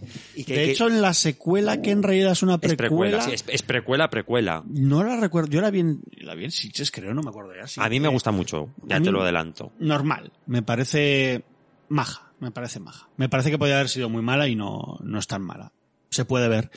Eh, ahí, de hecho, ¿no hay algún momento en que tú ves eh, o la protagonista vea algo de la cosa o algo así, de lo que ha hecho en otros mundos? ¿O eso es otra, o eso es otra, en otra no me película? suena lo que me estás diciendo. Cuando me hablas de eso me viene a la cabeza Final Fantasy, que no creo que sea la fuerza Ah, interior. pues yo sí, es Face Final Fantasy, sí, sí. Será me- esa. Es joder, que igual pasa en esta, pero yo no recuerdo lo que me estás Podían haber diciendo. hecho algo así, hubiera quedado chulo, ¿no? De la cosa conquistando ahí cosas y, Y, más y cosas. cosas. y más cosas. Bueno, la precuela lo que yo creo que sí que enlaza muy guay con la película de John Carpenter, porque realmente donde acaba una empieza la otra, con ese perro eh, que, que de hecho no sé dónde leí lo que eh, lo que están diciendo al principio, cuando ese perro corriendo que le está disparando el helicóptero, que ellos están hablando, creo que es en danés, o en el idioma que sea, pero noruegos, son noruegos. Ellos están diciendo, hecho, no es un perro. Hacen la broma lo de sueco. Son los suecos, ¿no? Daneses. Los eh, daneses. noruegos. Pues ellos están diciendo al principio, no es un perro, no es un perro. Y tú eso no lo entiendes, ves que están disparando a un pobre perrico que, ay, precioso. Pero hay, hay un momento, macho, de la peli que me parece acojonante, es que es que hasta los propios perros están soberbios. los, los perros reales, cuando encierran a ese perro cosa con ellos, cómo se comportan cuando los ves cómo están atacadísimos de los nervios. Es que hasta eso, hasta ellos están bien. Es que la película es tan redonda, es tan grande esta peli, una pena que en taquilla, bueno, se pegara el castañazo, pero por otro lado es una peli que no necesita reivindicación. O sea, a día de hoy es una peli que, que la gente la tiene donde Estamos tiene que estar. pero no hace falta. Para nada, o sea, yo no creo que no he conocido en mi vida a nadie que diga que la cosa no le mola, ¿eh? Para, para nada. Y es una peli, joder, que, que a día de hoy está en un, en un púlpito ahí, ¿no? De películas de, de terror. Preciosa, es una peli Nunca acojonante. he oído a nadie que haya dicho que no le guste la cosa. Pues eh, por eso, yo estoy, yo estoy contigo, y lo mismo. Con ese final, ¿no? Tan, tan, ¿y ahora qué? Pues algo será. ¿Y ahora qué hacemos? Sí, pues sí. un poquito continúa en el videojuego. Quedarnos aquí y a ver qué Y a- pasa. y a ver qué pasa, exacto. Y pues continúa un poquito en el juego, bueno, que no sé si es canon, se puede considerar así, pero es un juego que yo también os, os recomiendo que, que probéis. Bueno, una película que hemos elegido ambos. También, lo que pasa es que nosotros aquí hemos traído la edición de VHS que tienes tú. He traído la edición ripeada tuya que se ve del, del copón. En el DVD que hay aquí. Yo es que no recuerdo que tuviera nada en es especial. Es bastante. No, pues tiene audio comentario y algún como se hizo pequeño. No viene. Los, normalmente los, los DVDs de Carpenter siempre han traído algo. Como mínimo audio comentario y tráiler. Pero no, no son dos DVDs como Golpe la Pequeña China, ¿no? No, que sí creo que que tienes no, dos. creo que no. Hay alguna edición Creo que con dos. No lo sé, pero luego yo creo es que creo que mira, no lo recuerdo, pero yo es que creo que la tengo en Blu-ray. tengo en Blu-ray, sí. Mm. Pero era un poco el mismo rollo del DVD, pero pasado a a Blu-ray. Mejor imagen, pero los extras creo que eran parecidos. Arrow tiene una edición muy chula también de, no sé si tiene tres discos o algo así, con muchos, muchos extras. De, de Blu-ray. Sí, La hostia, joder, lo que tiene que tener eso. Bueno, así os vamos diciendo un poquillo, pues, vías que podéis optar por ver las pelis. La cosa es una película además muy barata en cualquier tienda de segunda mano. Por lo menos antes se veía mucho. Es una peli que yo he visto que no superaba los, los 3 euros. Sobre plataformas digitales, allí que no vamos a decir No nada, vamos a decir porque nada son porque un que no montón. ni idea. Eh, claro, y como la tenemos originales, pues vamos a la estantería y Como habrá otro, sí, como habrá otro especial, igual os intentamos decir dónde podéis ver las pelis en el, O en la el propia programa. audiencia, si queréis en los comentarios, o en el propio Twitter de Sin Rebobinar, ir comentándonos, pues yo he visto esta en tal, esta está en Filmix, en no sé qué. Pues bueno, ahí está. Pues película de ambos. Iván, continuamos con tu siguiente peli. ¿Cuáles? ¿Cuáles? Te dejo decir, decirlo a ti. A ver, a ver, que no... La chuleta. Yo creo, yo creo que es vinieron de dentro de... Sí, sin Sí, más. sí, sí. Bueno, Iván, eh, me has dicho que lo diga. Yo te he jodido un poco. ¿Tienes introducción para la peli? Sí. Venga, pues adelante. eh. Hacer como que no me habéis oído. ¿Pero cuál era? ¿Cuál era? Dilo, dilo otra vez. Vinieron de dentro de... ¿De quién? Ah, bueno, eso ahora lo descubrimos. Hola, soy Ronald Merrick y estoy aquí para invitarles a subir a bordo del Starliner. Sí, así es. La vida cotidiana se convierte en un crucero de lujo si se tiene el hogar en los apartamentos de la torre Starliner. Aunque el centro de Montreal está solo a 12 minutos y medio, tras cruzar el puente Carrier hacia la isla Starliner, el ruido y el tráfico de la ciudad parecen quedar a un millón de kilómetros de distancia. Deje su coche y la tensión de la ciudad en un espacio reservado para usted en nuestro amplio aparcamiento subterráneo. Si viene algún amigo con su coche, dispone de un cómodo aparcamiento a nivel de la calle. Invítele a subir para contemplar la maravillosa vista desde su balcón o su ventana. La hospitalidad se hace fácil en cualquier apartamento Starliner. Todos ellos están equipados con los mejores y más modernos electrodomésticos. Y disponen también de televisión. Relájese junto a nuestra piscina olímpica climatizada y contemple el río San Lorenzo fluir camino del mar. Diviértase haciendo deporte en nuestro campo de golf de nueve hoyos, diseñado por profesionales internacionales del golf. O, si le gusta el tenis, no tendrá que esperar turno para jugar en nuestras múltiples pistas de día o de noche. Explore nuestro paraíso isleño, con la seguridad de saber que les pertenece solo a usted y a sus convecinos. Navegue por las estaciones, el sol y las estrellas sin salir nunca de la gran nave Starliner. Todo lo tiene aquí. Un restaurante con servicio de comidas para llevar. Un bazar. Charcutería. Boutique. Farmacia. Servicio de lavandería. Todo para servirle a usted. Y no olvide nuestras modernas clínicas de odontología y de medicina general, atendidas por los mejores profesionales del mundo. Navegue por la vida cómoda y tranquilamente. Apartamentos Starliner. Disponemos de apartamentos de una y dos habitaciones.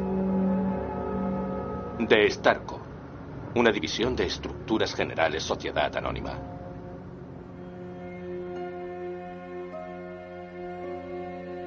Vinieron de dentro de de David Cronenberg 1975 que yo creía que era más actual ¿eh? E igual lo, igual lo miré mal cuando cuando lo busqué en, en, en Google no sé pero eso que aún tiene bastante Tienes por ahí la, la peli. Mientras, mientras me comentas, voy a echar un ojo a ver. Joder, vaya portada. A ver si nos pone. Sí que te lo pondrá así. Yo creo que esto es de manga, esta edición full era. 1975, sí, señor. Sí, pues ¿Ves? sí, sí. Estamos hablando de pelis que quieras que no, pensamos que, que son adelantadas a su tiempo. Y cuando vemos el año original decimos, hostia, pues del 75. Bueno, Por bueno. eso igual nos marcaron tanto. Fíjate Puede que ser, puede ser, sí, sí. Al ser un poco adelantadas nos, pillaron- nos pilló bien, justo en el momento. En el momento que- oportuno. Lo que, lo que pasa es que son películas que luego mental- en una pasada rápida mentalmente no sabes ubicar en el tiempo. Es como Yo Alien de los 80. Alien no es Sí, de los sí, 80, no. cojones. Pues, o de Warriors, ¿no? Lo mismo. Exactamente. Yo esta película eh, creo que he hablado mucho de ella, entonces no, no me voy a liar mucho porque incluso en algún fase bonus que hiciste un programa conmigo, eh, del tema y yo creo que en, en algún siete notas también lo he dicho.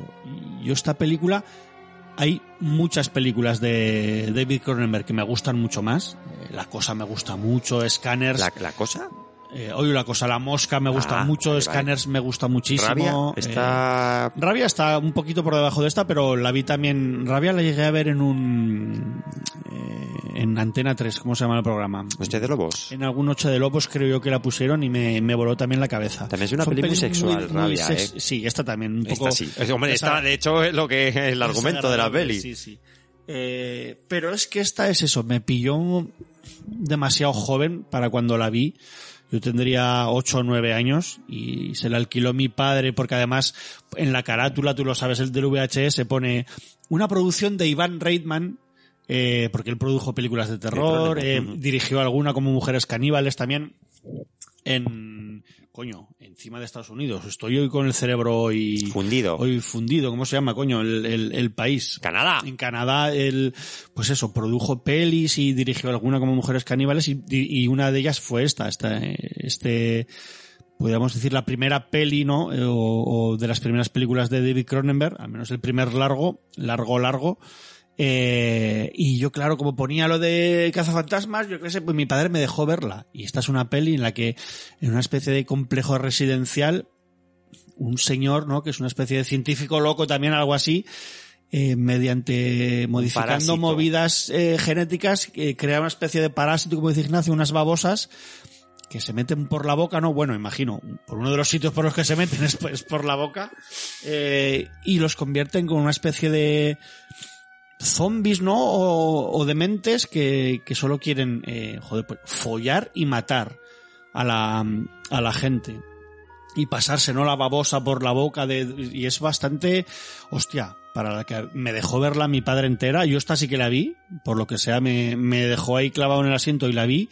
Y es una peli muy desagradable, tío. Y, pero aún así es eso. Creo que es de las primeras veces que yo me di cuenta que, no que eh, algo tan perturbado me gustara, o sí, no lo sé. O sea, que algo así tan marcadamente asqueroso y de terror, eh, a mí me, me molaba mucho.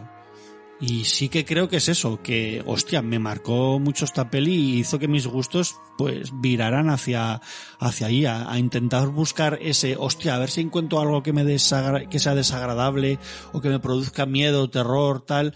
Sí que eso. El componente sexual de la peli es bastante explícito, y- explícito, y- desagradable. y hasta ilegal Sí, en sí, algún hasta caso. ilegal, eh, y hostia, es, es muy fuerte, pero bueno, también igual pues eso de, pues de, hace que también me haya gustado, pues, yo qué sé, el, el porno también desde muy joven y cosas así, o sea que seguramente ha tenido culpa Esta, también. esta de- peli, de todas cosas. formas, yo me imagino que todo el mundo la habrá visto. No, no se ve nada, o sea, nadie espere que sea una orgía, no, no, no, para, para nada. Y, y como mucho, y como mucho. Y, y babosas que parecen zurullos, ¿no? Andando por el suelo y metiéndose por las También bocas. cuando Iván dice que son como una especie de zombies, no que nos venga a la cabeza el zombie de, yo que sé, de Romero. No, no, es gente que habla, se mueve normal y su objetivo es pues pasar el parásito de uno, de uno a otro. Esto hace también que nuestro grupo de héroes no pueda escapar de ese complejo, muy Demons 2, por ejemplo, en ese rascacielos, o la próxima Dead, que por cierto, tiene muy buena pinta, que no puedan escapar de ese complejo y que poco a poco, muy como en la mansión de los ultracuerpos, vaya cayendo uno, uno detrás de otro. Sí, sí. La invasión de los ultracuerpos es otra peli que yo metía en mi top de películas sí, yo- de yo también. miedo cojonudas, Yo pero, pero de puta cabeza. Yo también, yo también. También es un poco, un poco por decirlo así, la cosa, el hecho de que cuando tú recibes ese parásito, ya estás jodido. O sea, ya, ya eres uno de ellos, ¿no? De esa especie de, de mente colmena. Pero también tiene cosas que, como tú dices, son muy sórdidas. No es una peli para un niño, ni mucho menos. Gracias, papá. Hay una cosa muy... Mira, ahora que no estoy en la radio, y yo creo que a ti te lo comenté, hay una cosa que además me, me puede llegar a molestar de, de los grandes medios. Cuando se murió Ivan Reitman, eh, ya veía a la radio, hostia, se ha muerto Ivan Reitman, el director de Cazafantasmas. ¿Os molaría hacer algún especial? Y no me hicieron ni puto caso. Porque era Ivan Reitman el director de Los Cazafantasmas. Si no es poca cosa ya haber dirigido una de las películas más de culto ochenteras, Ivan Reitman produjo unas pelis muy, muy chungas para la época, súper adelantadas. O sea, esta peli, como que Rabia también tiene su aquel, ¿eh? También Rabia tiene, tiene sus momentos. O La Mosca es brutal. O sea, La Mosca es una de las películas más burras a nivel de efectos y de mala hostia que te puedes encontrar. Hizo muchas cosas Evan Reitman. Y esta peli lo que... Yo lo que soy incapaz de, de ubicarla en el tiempo en que la vi, tío. Incapaz. Yo creo que ya la vi teniendo una edad, ¿eh? O sea, yo iba a decir 10 y 15, 16. Yo Pero creo que es mejor, yo creo que es mejor verla teniendo, teniendo una edad. Y aunque hayas visto pelis de Cronenberg, eh, pues eso, las típicas ochenteras, ¿no? Eh, Scanners, eh, La Mosca, mm, la versión que tiene de la adaptación que tiene de Stephen King, que ahora no, ay, no ¿Cuál recuerdo el, no recuerdo King. el nombre de Stephen King. Tiene la del tipo que ve visiones, el político. Hostia, La Zona Muerta. Esa, es- esa película es acojonante, La Zona Muerta. Mira, no recordaba que era de. Cronenberg. Me Sí, cago en sí, la leche. sí. Es, es una maravilla. Quiero decir, cuando tú tiras del hilo, ¿no? Incluso viendo alguna de estas pelis que ya tiene como la nueva Videodrome, ¿no? Es una peli súper enfermiza también. Pero tú tiras del hilo y ves rabia y esta película, hostia, y te quedas... Porque son muy directas, tío. Son como muy sucias ambas pelis, ¿no? Como muy baratas. Y yo creo que maneja conceptos que están en todas estas películas, ¿no? Como ya estaba aquí un poco de nueva carne, ¿no? En rabia sobre todo, ¿no? Con esa mutación que hace que vaya pasando la, la También rabia. es a otro los parásito demás. al final. Sí, sí. Eh, creo que ya estaba aquí todos esos conceptos que maneja años después y que sigue manejando incluso ahora, ¿no? En la peli que ha estrenado este año, que es bastante enfermiza también y tal. Yo, para mí, mm, un poco fail en muchos sentidos, pero que me parece bastante destacable, o sea, se puede ver. O sea, viendo- un fail de Cronenberg es un, un 8 mínimo, Sí, ¿no? sí, sí, sí. Sobre todo, es que creo que si has visto mucho de su filmografía, no, no te llama tanto, ¿no? Pero me parece una, me parece una peli bastante decente, la Crimes of the Future, tal. Eh, pero claro, ves estas pelis, ya te digo, son como tan, hostia, tan setenteras. Es que el cine de los 70 tiene algo tan, tan especial en su, en el grano del cine que, que lo veo muchas veces. Luego hablaremos, hago un pequeño spoiler, luego hablaremos de Zombie de, de, eh, de Romero. Lo veo eso como más directo, tío, ¿no? Como que el aspecto de las películas de los 80 hace que sí que te creas que tú estás viendo una peli, o sea, hay esa diferencia, ¿no? Tú estás sentado viendo una peli, pero el cine de los 70 muchas veces este es tan directo que, que me da, me da más miedo ver rabia o vinieron dentro de que sus pelis de, de después. Bueno, fíjate un poco que no es contradicción, pero cómo se separa el hecho de que tú estás diciendo que visualmente son películas como muy enfocadas en su época, pero el lenguaje que usan es como muy adelantado Sí, sí, a la sí. época. O sea, porque hemos dicho antes, son películas que no, no ubicas bien, es por el lenguaje que usan. Pero estéticamente, el granulado que yo creo que tiene, por ejemplo, Muertos y Enterrados o Evil Dead, es el, este granulado. Es el granulado de película sí, de los un de 70 cine, que, y- que todavía tiene que dar ese paso al, al limpiar un poco la pantalla, que es una cosa que a mí me fascina muchísimo, de las películas así. Bueno, la peli que dice, la de, la de Sherman, la de Muertos Enterrados igual no, pero vinieron de dentro de, y estas pues igual eran 16 milímetros luego hinchados a 35 para los cines, no sé, pero es, son como especiales. Para mí tienen algo especial. De Que por hecho, eso Rabia- está aquí, por eso la tienes aquí, claro. Pillé Blu-ray también inglés y se, y se ve del copón, pero sigue teniendo ese aire setentero. A mí el cine de los 70 es algo que cada día me interesa más y me, y me gusta más. Creo que había, hubo una, una explosión, no es el nuevo Hollywood, pero lo que había por detrás, todas las películas baratas, la serie B, tal, eh, la serie Z incluso, del gore, no sé, que tiene algo especial. Es una época muy guay, muy guay para el cine, tío, porque incluso, ya te digo, los, grandes estudios se estaban sacando la chorra con cosas como Tiburón. Es una peli cuando ahora el cine es cine de superhéroes, tío. Y en los 70 era Tiburón. Es que era Scorsese, casi también, el, el cine A. O sea, es muy distinto, tío. Creo que estaban intentando, lo que he dicho antes, hacer como arte a la par de llenar los cines, que la gente iba a los cines. Joder, Apocalipsis Now era el cine A en los 70. Ahora es, no sé, que ha estrenado de rock ahora, ¿eh? O El sea Black Adam. Black Adam, o sea, Black Adams. Hostia, que hay mucha diferencia, ¿eh?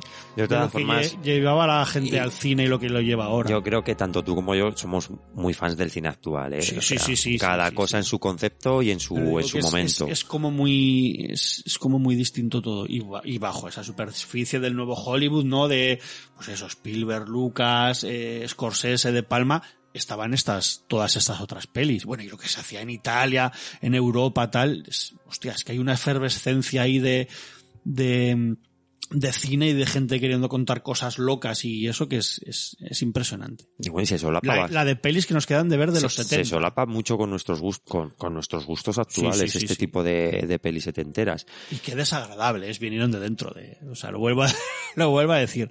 No creo que sea una peli para todos los gustos, la verdad. Esta. Bueno, Ni aun habiendo visto cosas de Cronenberg, ¿eh? yo creo que sí que tiene cosas que pueden llegar a gustar. Por- insisto en el, en el hecho de que estén encerrados ellos en eso, en ese complejo y no puedan escapar. Y, el final también me parece muy chulo, ¿eh? El final que es Sí, prácticamente sí, sí, una horda persiguiendo al, al último protagonista me parece un final muy, muy espectacular. Bueno, los títulos, bueno, spoilers a Tutiplén, si queréis saltar Eh, esperemos, 30 bueno, segundos, pero es- espero que la audiencia de Sin Rebobinar haya visto vinieron de dentro de que menos. en los títulos de crédito son ya los coches, ¿no? Yendo a la... Cómo se van. Sí, sí, o sea, es, es bastante... Fue... De hecho, a él le preguntaron, porque muchas veces se ha dicho...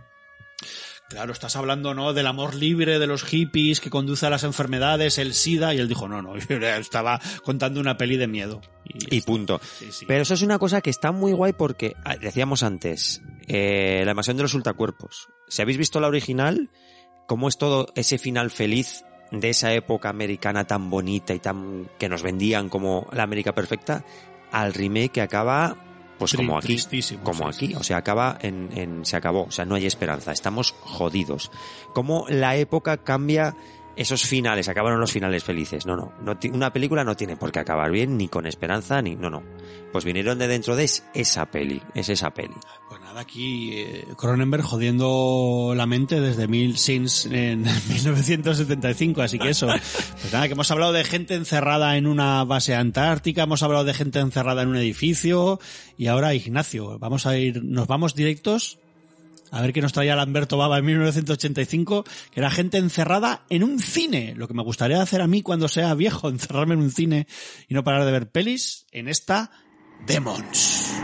Lo siento, se me ha hecho tarde. Ya verás cómo la señorita Bushos va a ponerse hecha una furia con nosotras otra vez. Grita igual, aunque lleguemos temprano. Ah, mira lo que me han dado. ¿No tiene título la película? No, puede que sea un preestreno. ¿Sabes? Pasan la película primero solo para ver la reacción del público. ¿Dónde está el cine Metropol? Nunca he oído hablar de él. Yo tampoco. Quizás sea nuevo. Vamos al cine y olvidémonos de la señorita Bushocks. Realmente, Sharel, te aseguro que a veces me preocupas. Era solo una idea.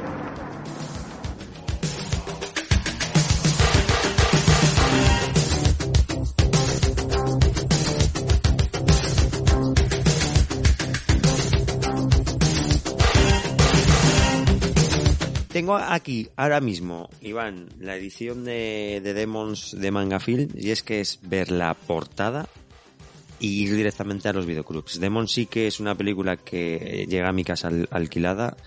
También creo que simplemente llegó porque la, la portada era tan terrorífica que, que la alquilamos. Yo no, no sabía que era, que era esta peli. Pero esta sí que es una de esas que tienes grabadas a, a fuego de- del videoclub, como me pasa, por ejemplo, con Flores en el Ático. Y me encontré con una película loquísima que de pequeño me dio un miedo atroz. Sí, ¿eh? atroz. Una película súper burra también para, para la época, muy gore. Unos maquillajes que hoy pueden cantar, pero que en su momento yo os tengo que decir que lo pasé fatal. Pero una banda sonora tan guay, tan espectacular, todos encerrados en un cine, corriendo para arriba, para abajo. Esos demonios que volvemos a lo de si te pillan estás jodido, con que te hagan un arañazo se acabó, ya te han transformado en esos demonios zombies, lo que quieras.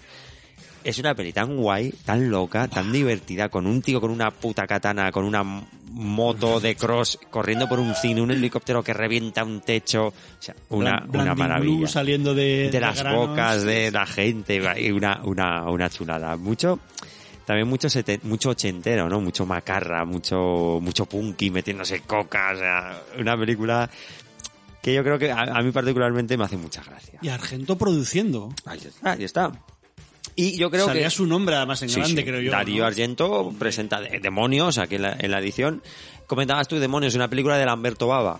Bueno, ya sabes que yo opino que Lamberto Baba es bastante malo. Pero con Demons 1 y la segunda parte, que yo reivindico mucho, A mí la 2 me hace mucha gracia. a mí la dos me, me mola mucho, ¿eh? Que vuelven a estar gente atrapadas en un edificio. Sí, sí, sí. Yo creo que lo hizo muy, muy, muy bien. Y, y supo dar lo que la gente quería ver y yo creo que también se lo pasaron muy bien. Hay un documental, de hecho, que creo que nos pasó Moliski, donde Darío Argento aparece sentado encima del helicóptero del cine de Demons Ah, es el, contando es cosas. el documental que leí. el- Michel Soavi le hizo un documental a Argento. Yo creo que apro- aprovechó además que Soavi es el tipo que reparte, que los, reparte las, los- las- los las flyers y tal. Y, del Metropol. y estaba rodando un documental sobre él y, y eso sale ahí, sale ahí hablando del helicóptero. Qué maravilla. Sentadico ahí encima Sí, del, del helicóptero. Es una peli que además sucede en un cine, pero no en una sola sala. O sea, revientan paredes, echan a correr de lado a lado. Y es una película también que tiene un final muy guay. Cuando salen del cine y ves que toda la ciudad está igual y dices, hostia, ¿qué, qué, qué- va a pasar? No va a pasar que se termina la peli. O sea, eso es lo que va a pasar.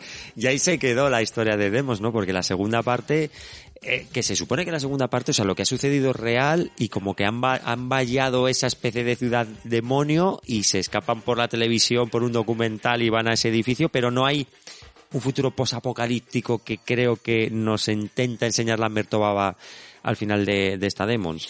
Yo la portada también te digo que me parece espectacular, ¿eh? Y ese momento, la portada es un fotograma de la peli donde después de que haya estallado esa, esa pandemia demoníaca a raíz de lo que sucede en la peli, que vemos unas escaleras oscurísimas con esa niebla, ese humo y aparecen todos los demonios con los ojos amarillos, me parece que tiene una fuerza acojonante esa, esa- ese momento. Es esa muy escena. divertida. O sea, es la primera peli junto a Golpe en la Pequeña China que nosotros en Retro Zaragoza, cuando estábamos ahí tras los mandos de Retro Zaragoza, es la primera sesión doble que hicimos y es la que se llenó. Es la que llenamos el cine, sobre todo con Golpe en la Pequeña China.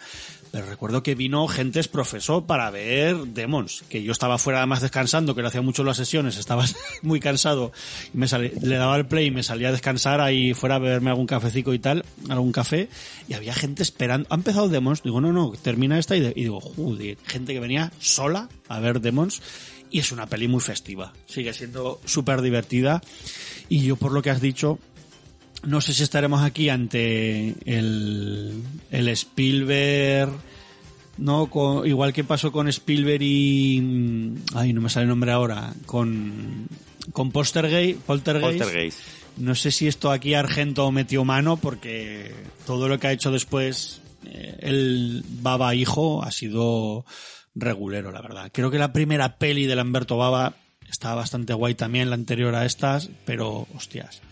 Yo creo que de algún modo se nota la mano de, de Argento aquí, o incluso Soaví por ahí también, que luego hizo El engendro del El diablo. engendro del diablo, tal, eh, no sé, eh, algo hay por ahí porque este señor no, no ha hecho ninguna otra peli así. De hecho, yo recuerdo cuando llegó Internet con el emule, eh, una de Te las... empezaste a descargar cosas de Lamberto. Sí, sí, de Lamberto va abajo y, y con mucha ilusión yo recuerdo ver disturbios en el cementerio y decir, la madre que me parió, ¿me quieres decir que esto es del mismo director que Demons? Vaya, por- serie de- portadas buenas y... Hostia, la portada es, es espectacular. ¿eh? También una portada muy de videoclub, la Sí, de sí. Disturbios en el cementerio. Pero claro, yo lo vi y dije, esto no tiene nada que ver con lo que yo he visto, ni con Demons 1 ni con Demons 2. Y no por calidad o simplemente por diversión, porque tanto Demons 1 como 2 son películas súper locas. Sí, y yo sí. creo que el presupuesto está muy bien usado y tiene momentos muy muy llamativos. Eh, Lo que comentaba antes, el tío con la, el protagonista con la con la katana, con la moto de Cross a ritmo de Acep, de Fasa Sassar, que es que me parece algo irrepetible. Sí, me parece una, una maravilla ir cercenando brazos, cabezas y de todo. Billy Idol ahí con White Wedding mientras los punkis se meten coca, o sea, es que es una peli súper súper loca. Y, y yo eso ya no lo vi en las demás películas de, de Lamberto Baba, ¿no? Y ese toque que a mí me había gustado tanto, insisto que a mí de pequeño esta peli me daba muchísimo miedo. De hecho, estas de hecho, la siguiente también es una peli que yo a día de hoy digo, qué preciosidad, qué, qué, qué chulo todo, pero de pequeño me daba un miedo atroz. Yo de esta es que sí que la he visto ya alquilada de adolescente. Creo que incluso alquilar las dos de vez y, y verlas. Y claro, me lo pasé, me lo pasé pipa. En ese momento, ¿no? De descubrir cine gore era lo que yo quería ver y, es que esto te daba todo y más. Es que era, o sea, esa moto que dices tú, vamos, pisaba en el, el acelerador del volante de, de la moto, estaba subido al máximo. O sea, es una, es, es una delicia para ver, para descubrirla en la época en la que te, te da el subidoki con el cine gore, esto es, vamos, eh, un top, un top 3, un top 1 seguro. Mira, 10. Y además estas, vol- volvemos a cosas que es la primera vez que yo veo, que seguramente se hubiera hecho antes. En Demons 2 repiten actores que salían en Demons 1 en otros roles. y yo cuando vi Demons 2 decía, hostia, pero si este, el líder este, que al principio hay en el cine, este negro pelado, pues aquí está haciendo otro papel, coño. Y este que era el punky que hace de guardia de seguridad. Yo eso no lo había visto antes, que Y luego... a mí es que el tema este del metacine es algo que, que me flipa. Y por ejemplo, Angustia de Vigas Luna y esta, que yo Bueno. creo que tienen muchos puntos en común, está hecho en las dos pelis que te cagas. Angustia, está muy guay. que yo no había visto, recuerdo estar en el CEX y me dijiste de comprarla que me costó un euro. Sí, sí. Y es una peli que yo cuando lo estaba viendo digo, ¿qué estoy viendo? O sea, pero, pero qué maravilla es esta. Como Sí, a mitad de la película cambia todo, pero cuando cambia radical, digo, pero qué, qué- qué maravilla es esta. Son cosas que, bueno, luego yo, por ejemplo, lo de cambiar actores, o, sea, o repetir actores en otros roles, lo vi en, en La divertida noche de los muertos vivientes, que Sí, también sí. hay ciertos actores que repiten aparición, pero no roles. Yo no lo había visto antes, seguramente no será la primera película que haga esto. Pero igual que otras, otras cosas que destaco, en esta destaco esto. Autorreferencial, hay Sí, Mario Baba. podíamos- Mario no, Lamberto, Lamberto, Baba. hombre, oh, madre Es un- mía, es un au- más quisiera. Es un autor, Lamberto Baba. más quisiera. Yo Demos es una peli que re- vuelvo a, re- como todas, recomiendo que la veáis con amigos y, y con ganas de pasarlo bien, porque claro, ahora mismo no es una peli que os vaya a dar miedo, con 40 años o 50 que tendréis alguno, pero hostias, es una peli que también genera mal rollo por lo burra que es, Sí, porque sí, esas sí. transformaciones al principio de las dos acompañantes eh, del negro este pelado cuando se raya con la, con la máscara en el baño, me parece una salvajada. Y tiene momentos que, joder, Hay un momento que una pareja se mete en los conductos del aire, Oh, que sí, el sí, novio las escucha las uñas cliqui. y el, el- el desenlace de eso me pareció chulísimo, me pegó un susto yo con eso. Yo decir que eso, nosotros la hemos visto en pantalla grande, con 80 90 personas en la sala, que ya está muy guay, y funcio- sigue funcionando. funciona como un cañón esta película. 2018 esto funcionaba da- muchísimo.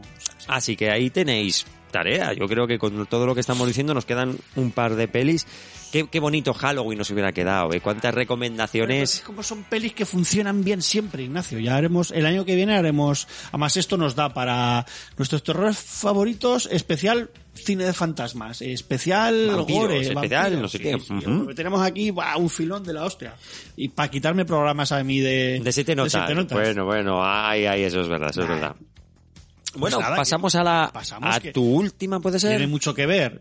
Eh, peli producida también, ¿no? Por, por, los Argento, creo que era por su padre en este caso y por, y por Darío, estaba por ahí por medio también haciendo, y- y, no sé, una de las pelis que más me gusta, Ever también, no sé si entraría en el top de pelis de terror preferidas, pero por poco, y que me marcó mucho fue este Zombie, ¿no? Como se llamó aquí, eh, Amanecer de los Muertos.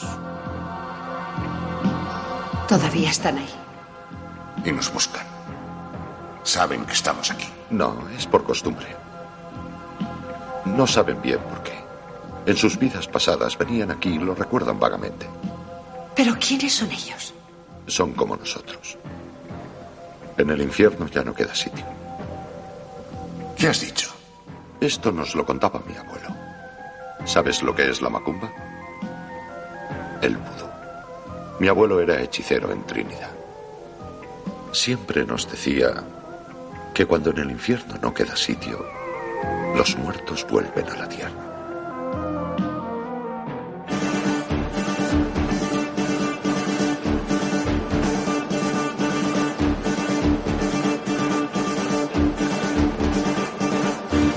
Bueno, eh, igual me equivoco, no lo sé, pero tú no la has elegido, pero yo sé que a ti esta, esta peli te gusta mucho. O sea, la trilogía original de Romero a mí me parece espectacular.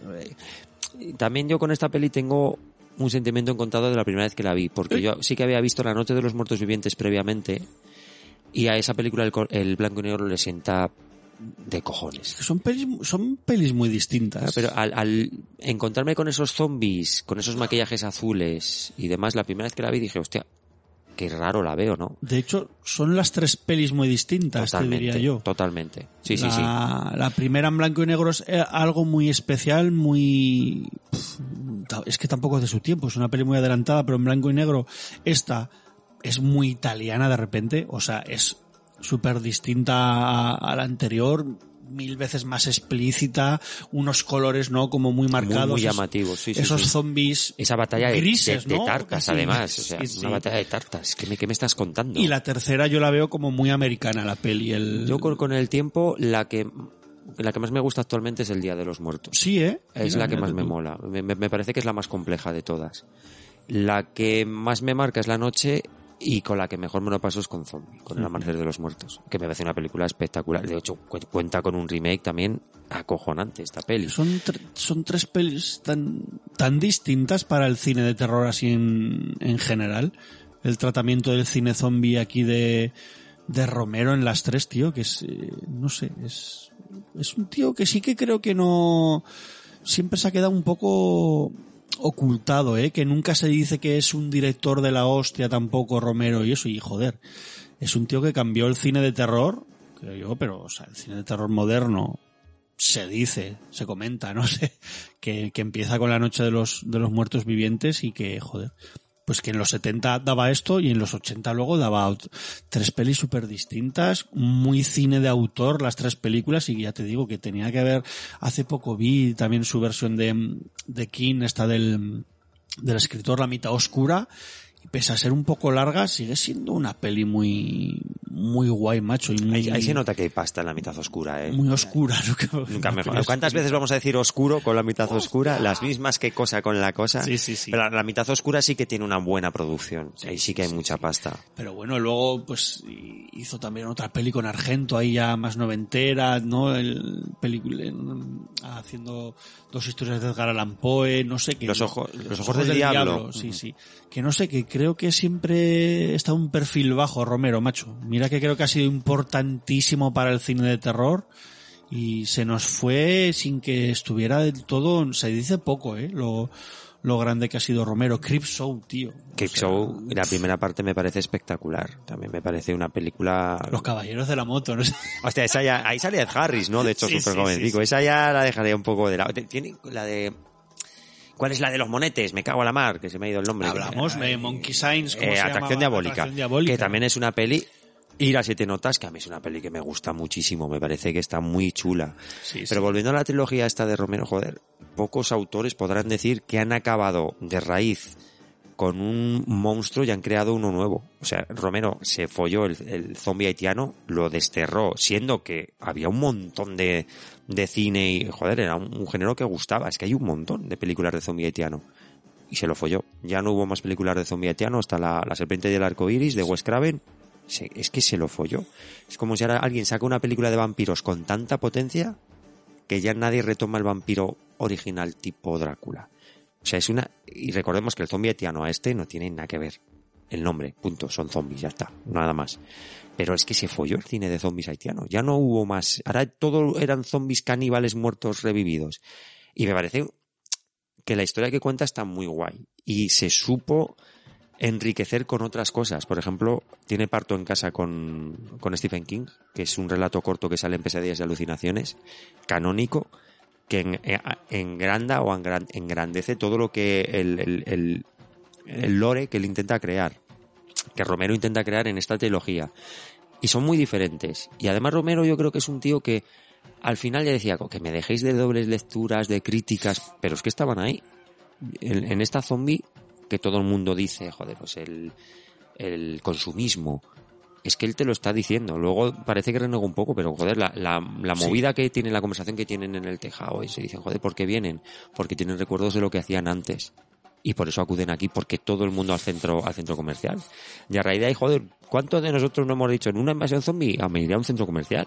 Porque tiene prácticamente de todo. Sí, y cómo sí. te enseña ese reflejo de la vida de los tres protagonistas allí. No sé, es una peli que creo que tiene muchas, muchas cosas A mí, interesantes. a mí me marcó mogollón, ya te digo, sobre todo porque ya no sé si la he elegido porque en el momento dijera, hostia, eh, es una de las pelis que Y me ha una, una portada, Iván, también. hostia, una portada de- maravillosa. solo- Sabes que solo me quedé, yo creo que me, me compraría dos VHS ahora right now y uno de ellos es la Sería zombie. la portada grande de la cara, el VHS de zombie, sí, sí. Pero bueno, es inencontrable ahora. Por lo que sea, es inencontrable. Además, doble, que es como portada por delante y por detrás, es bastante, bastante curiosa la, la portada. La edición grande, ya digo, luego hay, otra pequeñita, pero no es, no es igual de chula que la, que la edición grande con el dibujo. Esa además creo que, que, se sacó aquí en, en España. Es, es, es muy guay, muy, muy, muy potente. Sobre todo creo que esta película es con los años que al volver a ella es como, joder, es que sigue siendo distinto a las pelis de zombie que se hicieron en los 80. Luego llega el remake, ¿no? En, en- o, o llega, yo qué sé, el, el regreso de los muertes 3, ¿no? En, en la tercera parte, en los 90, la de, la de Brian, zombie. La de Brian. Que me parece terrible, lo siento, pero no me gusta nada. O, o cierto tipo de zombie, en Brain Death, no sé, o los 2000 no llega el remake de esta misma peli, que es una peli, es una peli muy guay, joder, es una peli realmente chula, el, el remake de, de Amanecer de los Muertos, pero siempre me hace volver a, atrás y decir, hostia, es que esta peli es tan distinta, el ritmo, ¿no? Eh, como esa aparente tranquilidad de, de los protagonistas ante una situación tan la hecatombe, se está, se, se está acabando la humanidad. Y ellos no es que estén tranquilos, pero no sé, que tiene un ritmo muy distinto. Los efectos de Sabini me parecen la hostia. Ahí lo vemos, Yo moto. recuerdo, yo la vi en la 2 cuando iba a primero de BUP, esto estoy casi totalmente seguro, o sea que la vería en el 94 a finales o en el 95, lo más seguro en el 95, La primera vez que la vi en, en Alucine, en Alucine o en la segunda, no sé, pero tiene muchas papeletas de que fuera en, de que fuera en Alucine, si es en la segunda cadena. Y porque yo además no salía con 14 años seguro, o 15 años. eh, y verla, los mordiscos de toda esa primera parte en el edificio de gente pobre, más lecturas sociales ahí, ¿eh? bastante, bastante chungas, todo eso del edificio y la policía, etcétera, etcétera. Eh, esos mordiscos, yo no había visto cosa igual en la vida. Unos mordiscos Que arrancando arrancan cuello. cuello, eh, o sea, impresionante, tío. Además, es- eso que comentas de la, de la lectura, joder, que es gente pobre que guarda a sus muertos en la parte de abajo de su edificio y no quiere que la policía se los lleve, a pesar de lo que se está viviendo. De hecho, lo que tú dices del mordisco es porque una de las vecinas le ataca a su marido Sí, sí. y le muerde y le arranca el cuello. Pero tiene otra, otro momento después que luego hemos visto a posteriori y hemos flipado mucho. Es cuando se cepillan a un niño zombie. Sí, sí. Cuando va Kane, ¿cómo se llama el actor? Kane, bueno, el negro alto, no recuerdo Sí. el nombre, Kane algo. Algo Kane, For- Kane. Kane Foren, ¿no? Me parece que es. Ah, sí, sí, sí. Kane sí. Foren, Foree, sí, que es el que dice, mi abuelo decía que cuando el infierno se quedara sin sitio, los muertos vendrían sobre la tierra, creo que sí, así sí. comenta. Que se hace, eh, se enfrentan niños zombies y los mata. Luego eso en el remake sale y lo pusieron en el tráiler y es un momento brutal en el, en el, en el, en el remake, que funcionaba muy guay, pero es que aquí también funciona como un cañón ese momento. Y además es que lo que te está contando está muy chulo porque hemos visto el comienzo, estamos viendo el desarrollo y en el Día de los Muertos vemos el final. Y eso creo que está muy marcado en la, en la trilogía original de Romero. Luego el Día de los, el día, perdón, el- la Tierra de los Muertos, yo ya no la vi con las mismas ganas. De hecho, tengo que decir que a pesar de que me gustó, sí que bueno, me pareció una peli que no, no la vi a la misma altura, pero yo creo que también es una cosa un poco, un poco mía, una aptitud al ver la, la película. Pero es que esta además está de zombie, además de toda la lectura, todo lo que estamos diciendo de los efectos. Es una peli que es una, es un tour de force constante. Incluso en los momentos que no pasa nada, ver cómo están llevando su vida, te puede resultar interesante. Que es una cosa que el remake también sabe aplicar muy bien. El que ellos hagan su vida allí, a lo que se dedican, también te resulta interesante. ¿Qué haría yo en esa situación? O sea, que es una peli también muy, muy redonda. No la he metido yo aquí, no porque no me guste, sino porque es lo que te comentaba. Es una peli que cuando la veo me quedo tan paralizado que no tengo esa sonrisilla de decir, jo, yo recuerdo cuando vi esto y no, no, no es lo mismo que con Demons, por ejemplo. Es triste, es una, es una peli triste, en verdad. Ya te digo, ya por el ritmo, por la fotografía, por a mí es una peli que me deja, me deja triste, la verdad. Me, me marco. Pero una muy buena recomendación. No, vamos, por pero vamos a, vamos a acabar por todo lo alto, ¿no? Hombre. No va a ser todo tristeza. La, la película que, que si el cine de terror fuera punky, lo más seguro sería esta película que eh, te lo voy a decir yo, que es el regreso de los muertos vivientes, aquí, que además tiene un poco conexión, ¿verdad? Con, con, esta. Esto- hemos estado liando bien, ¿eh? Y sin querer. Eh, pues dirigida por el maravilloso Dan O'Bannon en, en 1985. ¿Viste la película? La noche de los muertos vivientes. Sí, sí, sí, esa en la que los cadáveres se comen a las personas, ¿no? Claro, ¿qué pasa con ella? ¿Sabías que esa película está basada en un caso real? Ah, vamos, me está tomando el pelo. No he hablado más en serio en mi vida.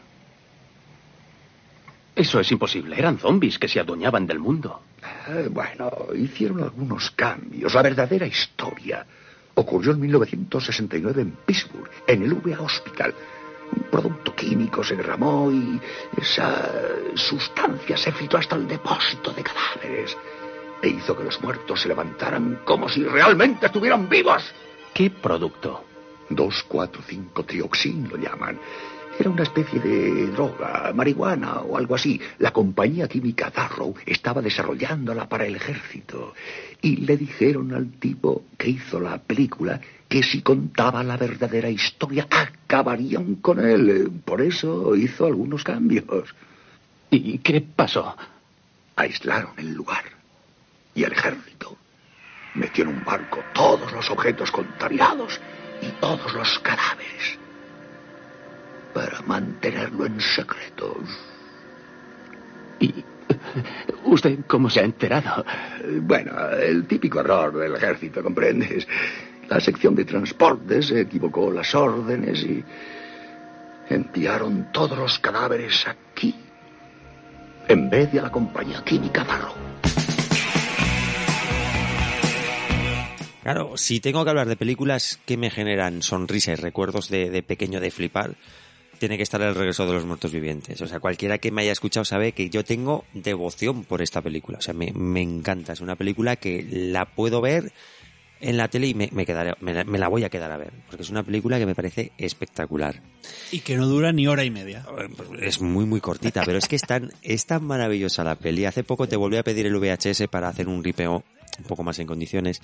Empieza con el logotipo de la Orión, por cierto, la edición de VHS, que además la aquí la distribuyó Recordvisión. Pero ese principio con basado en hechos reales, tócate los cojones, tócate los cojones, lo que tienes que, que, que tienes que tener en la cabeza para hacer eso. Pues Dan O'Bannon es de un poco... Pero es que aquí se pasó, o sea, así dijo, si Romero ha reinventado el zombie, me limpio el ojete con lo que ha hecho Romero. Mis zombies van a ser inmortales, van a hablar, van a ser listos, van a ser una puta fuerza de la naturaleza. Van a correr. Eh, van a no- correr, o no- sea, No, empezaron a correr en girar los, el en los giro, 2000s. o sea, y llaman por radio y piden más policías, o sea, una cosa, escenas más policía. y, y escenas Vamos, escenas grabadas a fuego como el baile de, de Línea Kingley, ahí, que, que no está desnuda con el tiempo. Ya vimos que lleva una braga color carne, pero cuando lo ves de pequeño dices, hostia, hasta aquí la tía está como una puta cabra. Ese zombie Talman, ese zombie podrido que está en ese, en ese contenedor.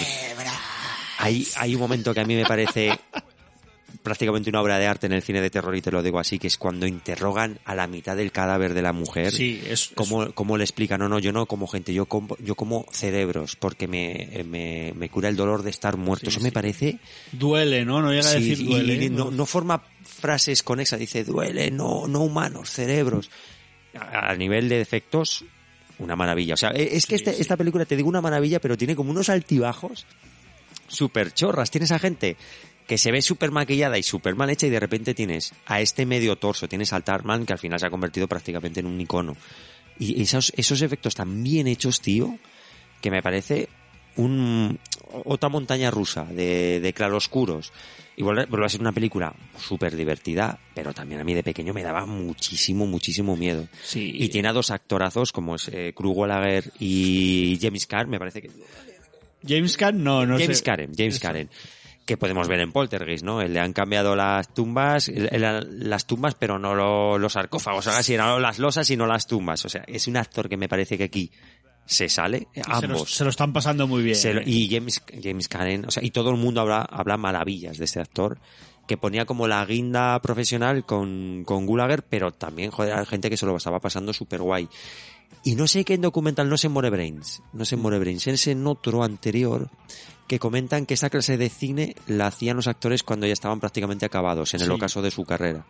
Pero que ambos tienen un recuerdo de esta peli fenomenal, pero fenomenal. Y es que no me extraña porque esta peli se convirtió en un icono. O sea, los zombies no hablaban hasta que llegó, o sea, la gente dice, ah, cerebros. No, no, eso lo inventó esta peli. O sea, los zombies no hablaban, ni pedían cerebros, ni comían cerebros. Los zombies te mordían donde te pillaban. Aquí comen cerebros. Y es que, el, hostia, hace lo más difícil del mundo, que es meter humor sin pasarse, pero te ríes mucho durante la peli y te puedes acojonar bastante. O sea, no se toma a risa el, el terror.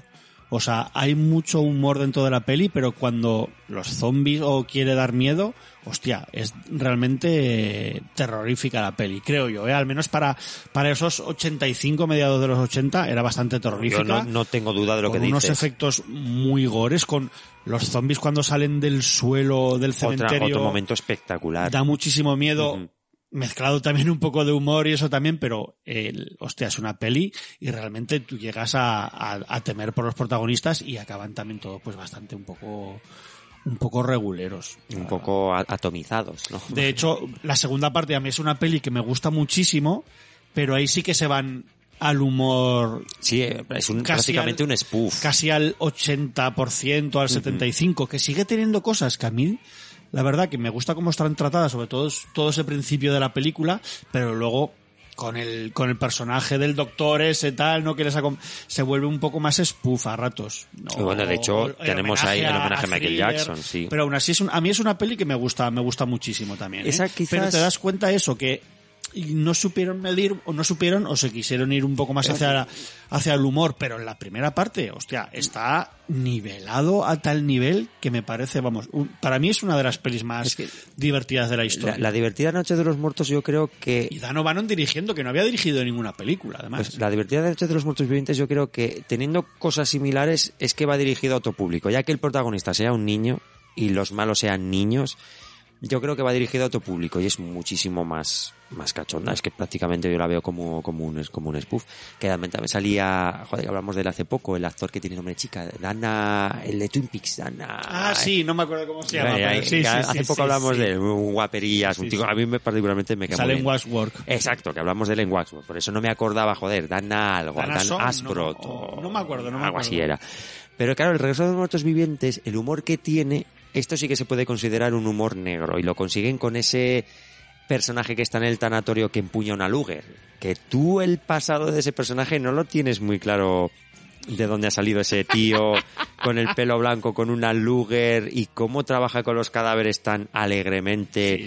Pero esas conversaciones que tiene al principio con, con Klu- Klugulager, que no recuerdo cómo se llama en la peli, que dice, me tienes que hacer un favor, ¿y qué quieres que haga? ¿Que quemes esto? Porque que trocean al primer zombie lo meten en bolsas de basura.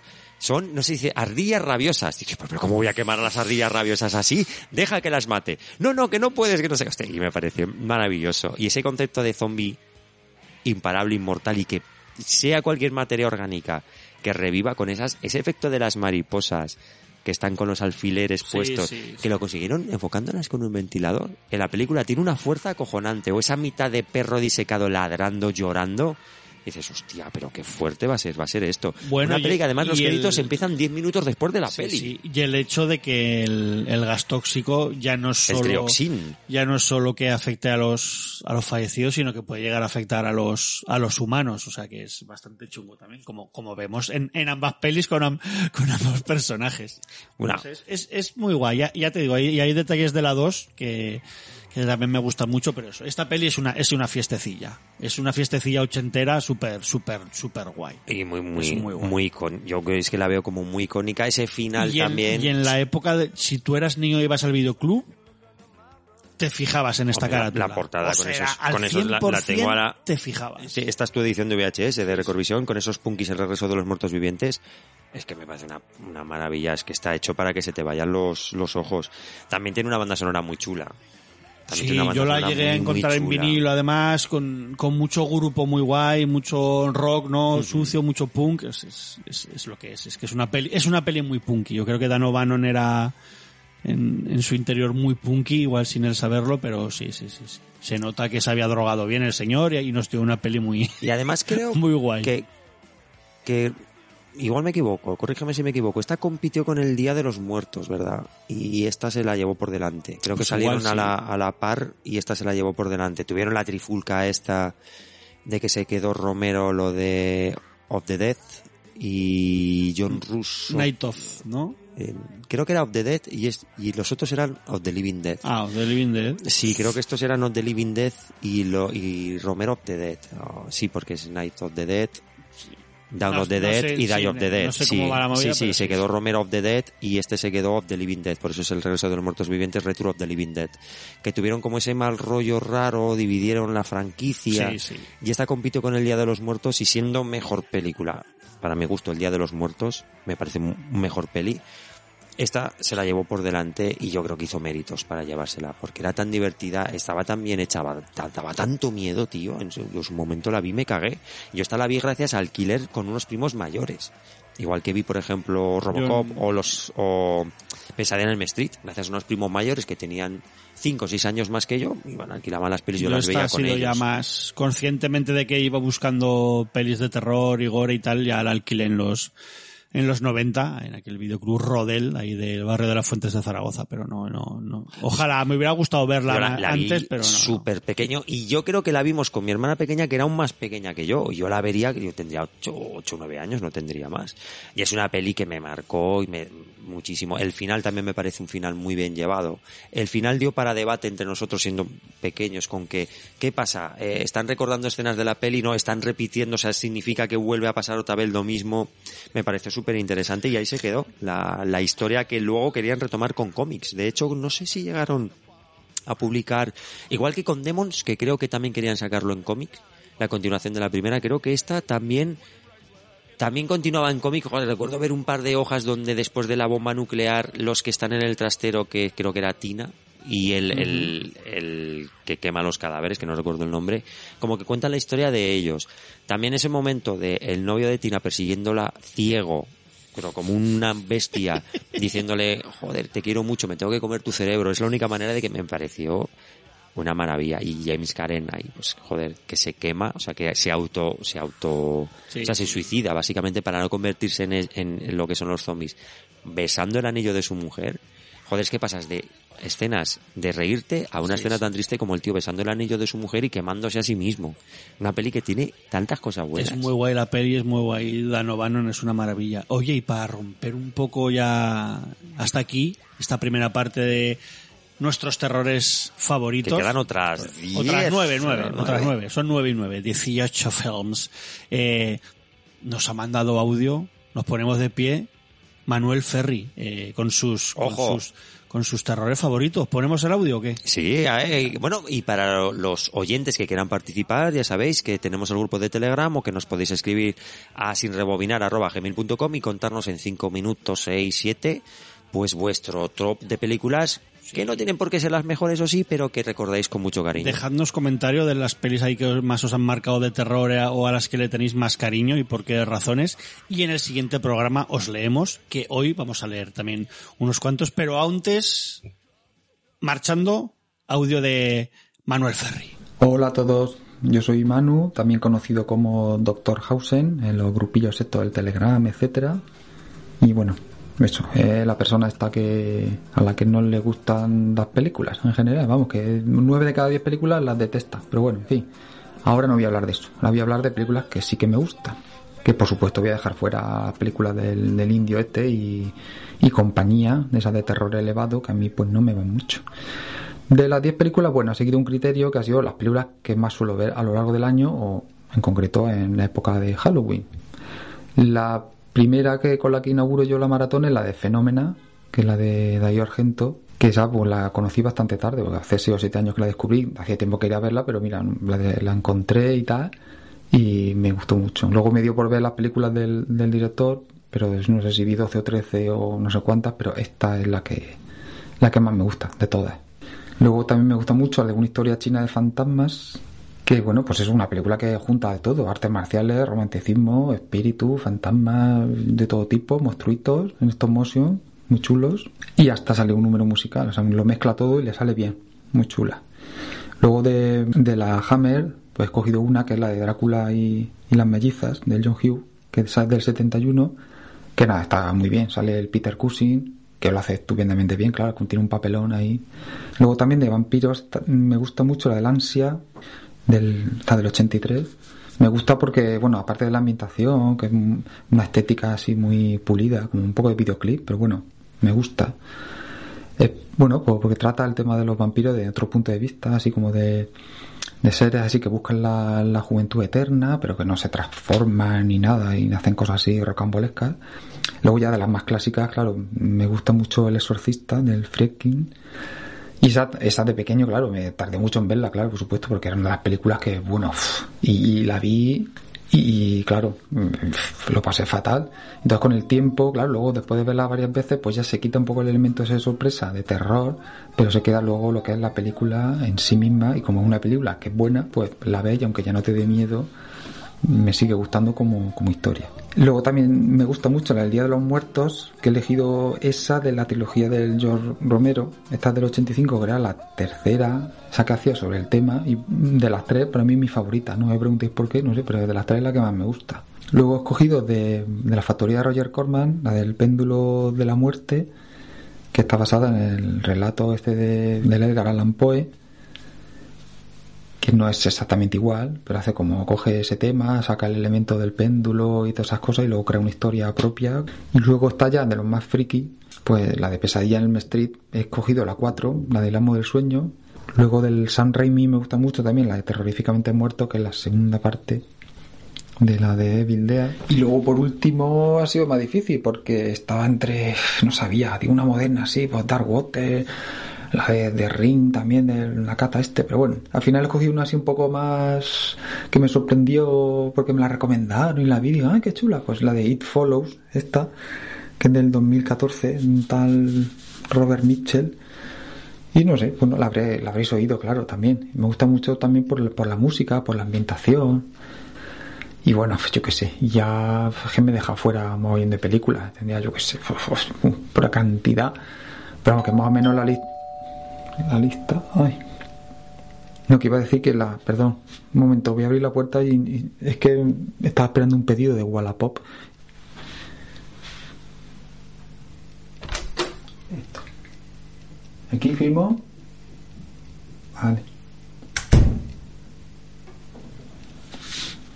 Ah, mira, así de paso hago un unboxing en audio de lo que es. Es que me hacía mucha ilusión comprarme un cubo de Rubik de estos. Cojones. Pues esto no es un cubo de Rubik, esto es de metal. Uf, me han tangado. La madre que los parió. Cago en la leche. Pues yo quería uno de esos de plástico de colorines, esto de metal raro. ¿Qué, qué, le- qué leche es esto? Está afilado.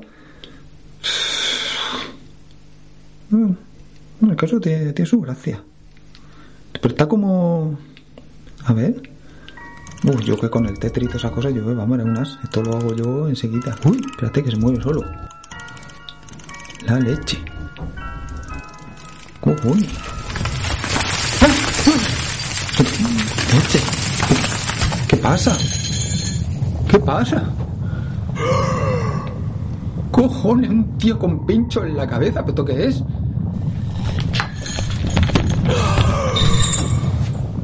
Bueno,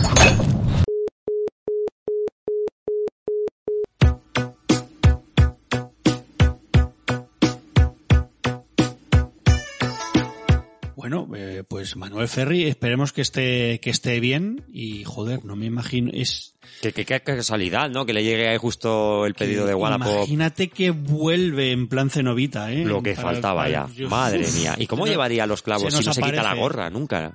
¿Lo Claro, llevaría ya- la gorra encima de los clavos? No, lo- lo- la gorra clavada. se la clavan, ya, se lo, la que, ne- clavan, lo sí, que sí, sí, necesitaba Manel. Pero qué, qué buen top ha hecho, ¿eh? Manuel, ha hecho un top muy guay. Muchas de ellas, oye, yo puedo coincidir con él tranquilamente. Hay, hay más gente que coincide con él, así que mira, te voy a leer la- las cosas que nos dijeron en, en Twitter, ¿vale? Que hubo pues cuatro amigos que nos contestaron a la pregunta que no que hacíamos, ¿cuáles son las vuestras? ¿Os leemos en el programa? Pues el que avisa es traidor. DJ Twinbee nos dijo, Demons 2, me aterraba esa película, pesadillas.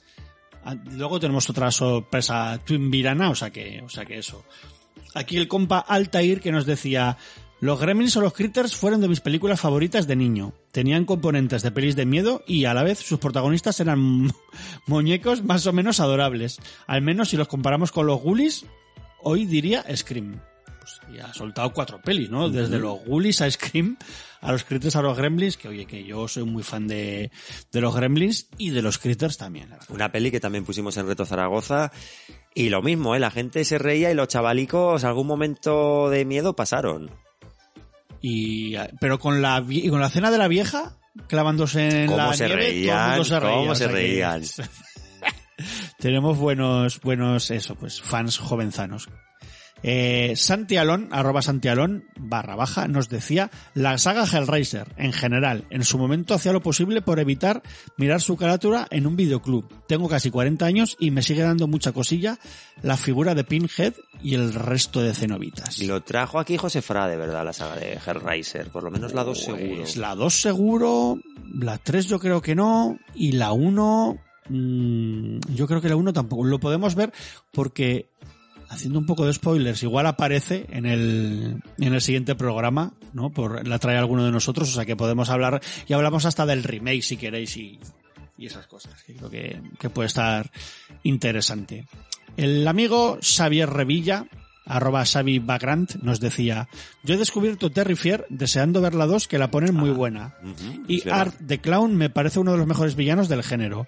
De lo más hijo puta zumbado que he visto nunca. XD, XD, XD, jaja, juas, juas, juas. Pues sí, no sé. Yo no, yo me vi, no sé si lo sabrá el compañero, pero eh, hay una cosa anterior a Terrifier, a la primera, que es All Hallows Eve, que es una especie de antología, más o menos, más o menos, más o menos antología, que es la primera vez que el director, no recuerdo cómo se llama, algo malón, no, bueno, no me acuerdo, que este director sacó al payaso, es en esta antología de Halloween, y como vio que lo petó tanto, hizo Terrifier y ahora, pues bueno, pues eh, historia del cine de terror. Yo ya te digo, yo solo he visto All Hallows Eve. No es una peli que me mole mucho, la verdad, pero le veo, ve- creo que tiene para gustar, porque es una peli muy gore y es muy salvaje. Y yo he visto una escena de la 2, que hace tiempo que no veía algo así tan, tan salvaje desde los 90, ¿eh? En, en una peli gore. Y bueno, al que le guste el gore por el gore, creo que son interesantes, ya os digo, pero no, a mí no es el tipo de peli que me mole, pero eso. Eh, justo hoy, 10 millones en taquilla para una peli que ha costado 250 mil dólares. Pues pelotazo, joder. Un año, este año en concreto, un año muy bueno para el cine de terror, ¿eh? Sí, ya con que- franquicias nuevas y demás. muy, Para el muy cine en general, creo yo, además, y para el cine de terror en, En particular. Y fantástico, está siendo muy guay. Y el último amigo que nos escribía en Twitter es el quejos, arroba k barra baja avis, que nos decía, sé que no es la película de Kubrick, pero esta escena del telefilm de El Resplandor hizo que me cagara patas abajo cada vez que entraba a un lavabo con cortinas de la bañera. Y es eso, nos manda una escena de, de la versión que hizo Mick Garris, ¿no? La dirigió, de que era un telefilm de dos partes, creo yo, Para para... beca de Mornay, además. Para televisión, muy guapa, por cierto. Eh, así que si queréis ver el vídeo podéis entrar ahí y si no descargar el telefilm, que bueno, a mí me parece algo curioso de ver. Y por lo, yo el libro original no me lo he leído, o no recuerdo haberme leído, pero por lo visto bastante más fiel. Cosa que por lo visto no es muy complicada con la película que, Que, que hizo Kubrick. sí, exacto. sí. Así que soy. Pero bueno, que nos han mandado algún privado también, ¿no? Con, sí, con las pelis y te eso. comento muy rápidamente el compañero Isra, que sepáis que Isra además hace una labor muy encomiable preservando juegos de MSX. Me mandó casi su nada ahí, ¿eh? casi nada eso, me mandó su top eh, su top 10 y de hecho hay alguna que, que yo comparto y que seguramente tú también. La primera El Caballero del Diablo. Una película que le tengo muchísimo cariño. No la he metido aquí, pero podría entrar perfectamente. Me, Me gusta- parece muy guay me gusta esa mucho, peli. sí. Billy Zane está acojonante. Es una peli que me pondría hoy, por ejemplo, así. Me la nombran y, me la pondría. Y, y cómo nos gusta la de grupo atrapado en, en, en Aquí, donde as- sea. aquí el regreso de los muertos vivientes, amanecer, Demons, la cosa, yo no digo sí, nada sí. y lo digo todo. Además tenemos aquí a una jovencísima Yada Pickett Smith, antes de, de ser Smith, ¿no? Esta película me hace mucha gracia. Luego sacaron la del burdel de la sangre, que bueno... Y hay otra parte, es, bueno, me estoy refiriendo a las de historias de la cripta, que fueron trilogía. Sobre historias de la cripta. Exacto. Está eso, Border of Blood, que es el burdel de la sangre, y hay, y hay otra, otra que no he visto, que es como haitiana, de vudú haitiano. Podemos hacer un especial en siete notas. Sí, de sí, sí, sí, Hablar perfectamente. un poco de la serie y de, de las Perfectamente. pelis. Además, en el burdel de la sangre salía Erika Leniak. Guapísima, guapísima. Eh, continuaría con Angustia, ¿ves? Que es una peli que yo, y, eh, lo comentaba antes, descubrí hace más o menos poco. La yo hemos nombrado, muy bien. no la metería aquí porque me parece una peli de esas que, hostia, que tienes que estar ahí como, ojo, ojo lo que está pasando. Demons, que ya hemos hablado de ella. Muy bien. Otra que podíamos meter aquí perfectamente, que es Slug, Muerta y Viscosa, con, con cochacuetos, que de- seguro que hemos hablado de ella en siete notas. Yo me la jamé esta en Alucine también o en la segunda cadena, o sea que muy bien. Una, una maravilla. Slug. Juan Piquer Simón, ya me jode, aún no ha venido, tiene que venir. Eh, ahí tienes, ahí tienes, ahí tienes para apuntar. Ya se nos pasa este año, era este año el 40 aniversario de Pisces, joder, ¿cómo se llama en castellano? Eh, Descansa en piezas. No, no, no, no, no. Eh, la de Pisces es por lo del puzzle y tal. Joder, y con lo que me ¿Cuál gusta la me peli y no me, y no me sale, no me sale el nombre en castellano. El, el terror, el miedo. ¡Ay! No me sale. Luego te lo Luego, luego me lo dices porque me has dejado con la, con la duda. Hay que decir que llevamos prácticamente dos horas y pico grabando, entonces ya Sin estamos un poco agotados, por eso alguna cosa que se nos, se nos cruza. La siguiente sería Lente, una peli bastante seria. Hostia, chunga, ¿eh? Sí, bastante seria. No, no la- yo esta sí que no es una Mil las que veo gritos con tiene un- la noche, joder. Joder. Joder, madre mía. La descanse, descanse empiezas también es de Juan Piquer Simón, ¿o no? De él o de la Raz, mira, no me acuerdo. Ahora no me acuerdo, joder, sí que estoy bien. ahí te enseño el Ay, ay, Tú tienes un. DVD además o un Blu-ray espectacular, ¿no? Mírame, la de Mil Gritos tiene la noche, a ver de quién es, joder. grito de la de la noche es esta. No, la- pues fíjate cómo estoy, ¿eh? La de Descanse empiezas, copón. De la Raz, a ver. Está mirando Iván en tiempo real. Mientras os digo que continuaremos con La invasión de los zombies atómicos, que es una peli que le dedicamos un cine de Wario divertidísima. José Ramón Larraz. A finales de la ra- joder, me he liado. Jason X, que es otra peli que podemos hablar de ella con una sonrisa. Y hablamos, de hecho, también En tiene un siete siete notas, Oye, que- divertidísima. tenéis muchos siete notas en negro para ir ahí, ¿eh? De pelis que Ay, hemos ay, hablado. ay. Aquella casa al lado del cementerio. Esta es otra peli bastante grabada a fuego, ¿eh? Rara, rara, muy sí, rara. Sí, sí, sí, y portadón también. Sí, sí, yo, es, es que es eso, es, son estas tres, cuatro películas de Fulci que hizo ahí el Más Allá, esta y eso, Miedo Nacional a los Muertos Vivientes, que parecen sueños, tío, también, parecen pesadillas, y como son tan raras, no tienen mucho sentido en realidad las pelis, pero que por eso mismo yo creo que atrapan. Hostia, es como, de- no te puedes levantar durante hora y media de una pesadilla. La del más allá, la, creo que era la Andila, la- el título original. Hostia, es, es para verla, eh. Sí, Joder, sí, sí. está muy guay.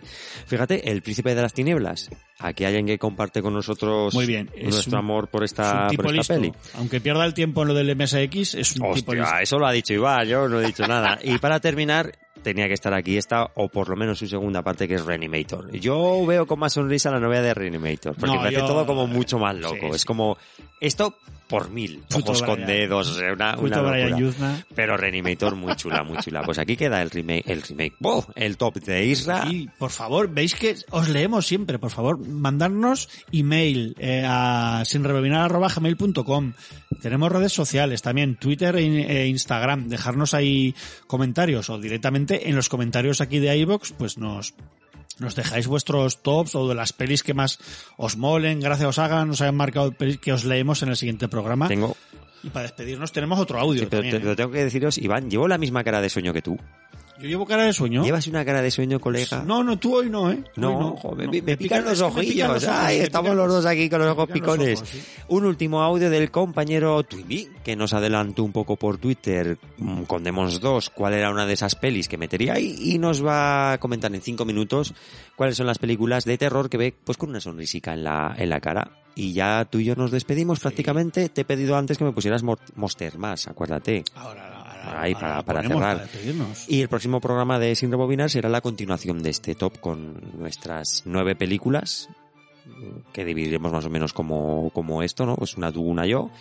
Y como no, ahí queda el periodo para que la gente pueda mandarnos sus favor, audios o, o comentarios, audios, lo que queráis que os leemos. Y ahora, joder, es que cómo me gusta escuchar la voz de Twin Peaks. Ay, su voz aterciopelada. Pues un abrazo a todos. Si nos escuchamos en nada, recordad que tenemos el, el grupo de Telegram que está abierto a que participéis todo lo que queráis. Y el, el coffee, que no se nos olvide. Sí, tenemos, por favor, que si, si creéis que hacemos esto también, tenéis dinero de sobra en estos tiempos de crisis, que lo peor que se puede hacer es pedir dinero, pues eso, que simplemente que si queréis ser un poco nuestros mecenas o nuestros productores, tenemos una cuenta de Coffee, eh, que está link, yo creo que lo pongo lo primero además, para ver a quién nos deja algo.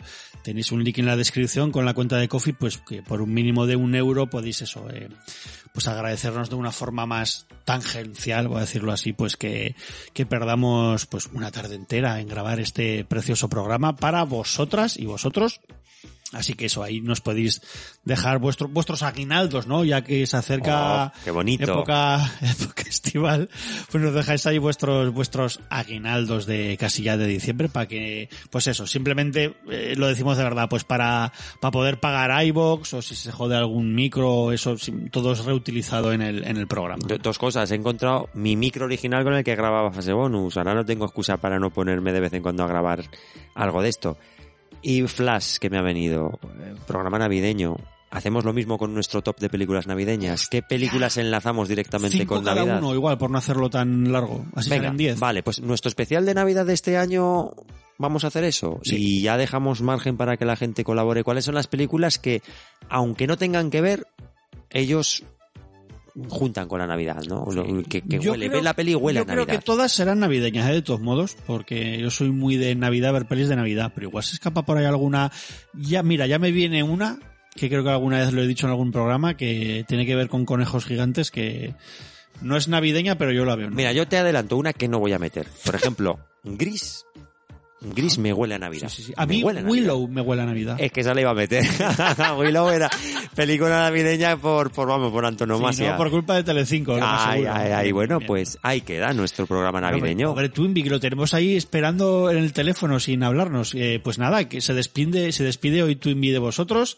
Luego viene Monster más, nos vemos en unas semanitas, que se despida Zarran también. Bueno, pues nada, chicos y chicas, monos, apos y culebras, que nos escuchamos en nada y esperemos que hayáis disfrutado de este top, al igual que nosotros hemos disfrutado mucho grabándolo y que cuando el tiempo lo permita y la salud nos acompañe, pues Iván y yo seguiremos dedicándoos estos ratitos radiofónicos e Iván va a apretar en su centralita para pasar la conexión al otro lado de la línea al compañero Twinbee. Muy buenas amigos, ¿cómo va eso? Soy DJ Twinbee. Pues nada, eh, en casa también somos fan del terror y en cuanto mencionasteis el tema, la primera película que me vino a la mente fue Demons 2. No recuerdo qué edad tenía cuando la vi, pero es una película que me impactó mucho. Eh, el argumento, los efectos especiales eh, eran realmente aterradores. Mucho más tarde vi la primera parte y también me encantó, ¿eh? buenísima. Pero la segunda es la que realmente me marcó a mí. Esto viene de familia. Eh, uno de los primeros VHS que corrieron por casa fue una copia de El baile de los vampiros, de Roman Polanski. Eh, vista por los ojos de, un adulto ya de mayor, pues roza el tema de la parodia, ¿no? Pero, pero lo hace tan bien que es eh, seguramente una de las mejores películas de vampiros que se hayan hecho. Y bueno, vista por la vista de un niño, era mucho más película de terror, sin duda. Impresionante, un peliculón. Otro de los VHS que corrieron por casa fue la segunda parte de Viernes 13, en la que Jason tiene un saco a modo de máscara, que bueno, luce menos que la, que la máscara de hockey que, tendría a partir de la siguiente entrega, pero bueno, da bastante el pego, ¿eh? La cabeza de la madre, no sé, ahí hay muchas escenas que tela. Eh, y bueno, recuerdo que por esa época eh, dibujaba cómics inspirados en esa película, o sea, cómics así, rollo de asesinatos, Viernes 13, de cuchillos. Y bueno, el que los viese, no sé qué debió pensar del tema. Pero bueno, yo qué sé, tendría como, no sé, ocho años, nueve. Y bueno, ya veis que era, ya era fan del género. Y bueno, ya pasando de todo eso, más actuales, y es un decir, eh, me encantan las películas de Insidious y el caso Warren. Curiosamente, por el, con el mismo actor, Patrick Wilson. Las secuelas tienen altibajos, pero las originales realmente están muy bien. Y bueno, por suerte, ya he dicho, en casa somos fans del género, a mi mujer le encanta y bueno, eh, eso es bueno, pero lo malo es que para encontrar alguna buena tienes que ver mucha cosa que no lo es. Aunque bueno, por suerte este año eh, creo que hemos tenido una buena ración, al menos de las que he visto me han gustado mucho Smile, Nope, eh, The Black Phone y bueno, y las que me quedan por ver. Así que nada, eh, enhorabuena chicos, a disfrutarlas o a pasarlo mal, lo que prefiráis. Un abrazo, un abrazo cracks.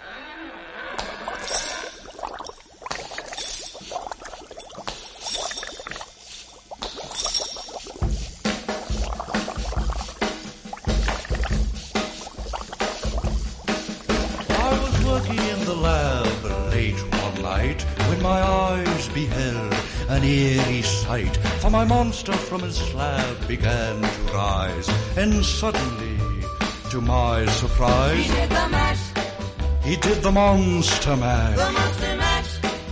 It was a graveyard He smash. did the mash, It caught on in a flash. he did the mash.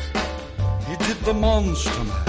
From my laboratory in the castle east to the master bedroom where the vampires feast. The ghouls all came from their humble abodes to get a jolt from my electrode. They did the mash, They did the monster Mash. the monster mash. It was a graveyard smash. They did the mash, It caught on in a flash. they did the mash. They did the monster mash. The zombies were having fun. The party had just begun. The guests included Wolfman, Dracula, and his son. The scene was rocking, all were digging the sounds. Igor on chains, backed by his baying hounds. The coffin bangers were about to arrive with their vocal group, the Crypt Kicker Five. They Played the mash, They played the Monster match. the monster mash. It was a graveyard smash. They played the mash, It caught on in a flash. they played the mash. They played the Monster Mash. Out from his coffin, Rex's voice did ring. Seemed he was troubled by just one thing. Opened the lid and shook his fist and said, Whatever happened to my Transylvania twist? It's now the mash, It's now the Monster Mash. The Monster Mash. And it's a graveyard smash. It's now the mash. It's caught on in a flash. It's now the mash. It's now the Monster Mash. Now everything's cool. Drax a part of the band, and my Monster Mash is the hit of the land. For you, the living, this mash was meant to. When you get to my door, tell them Boris said. Then you can mash. Then you can Monster Mash. The Monster Mash. And do my graveyard smash. Then you can mash. You'll catch on in a flash. Then you can mash. Then you can Monster Mash. man. Ooh. Yes, little boy, you impress me, boy. Uh, Mash good. Mm.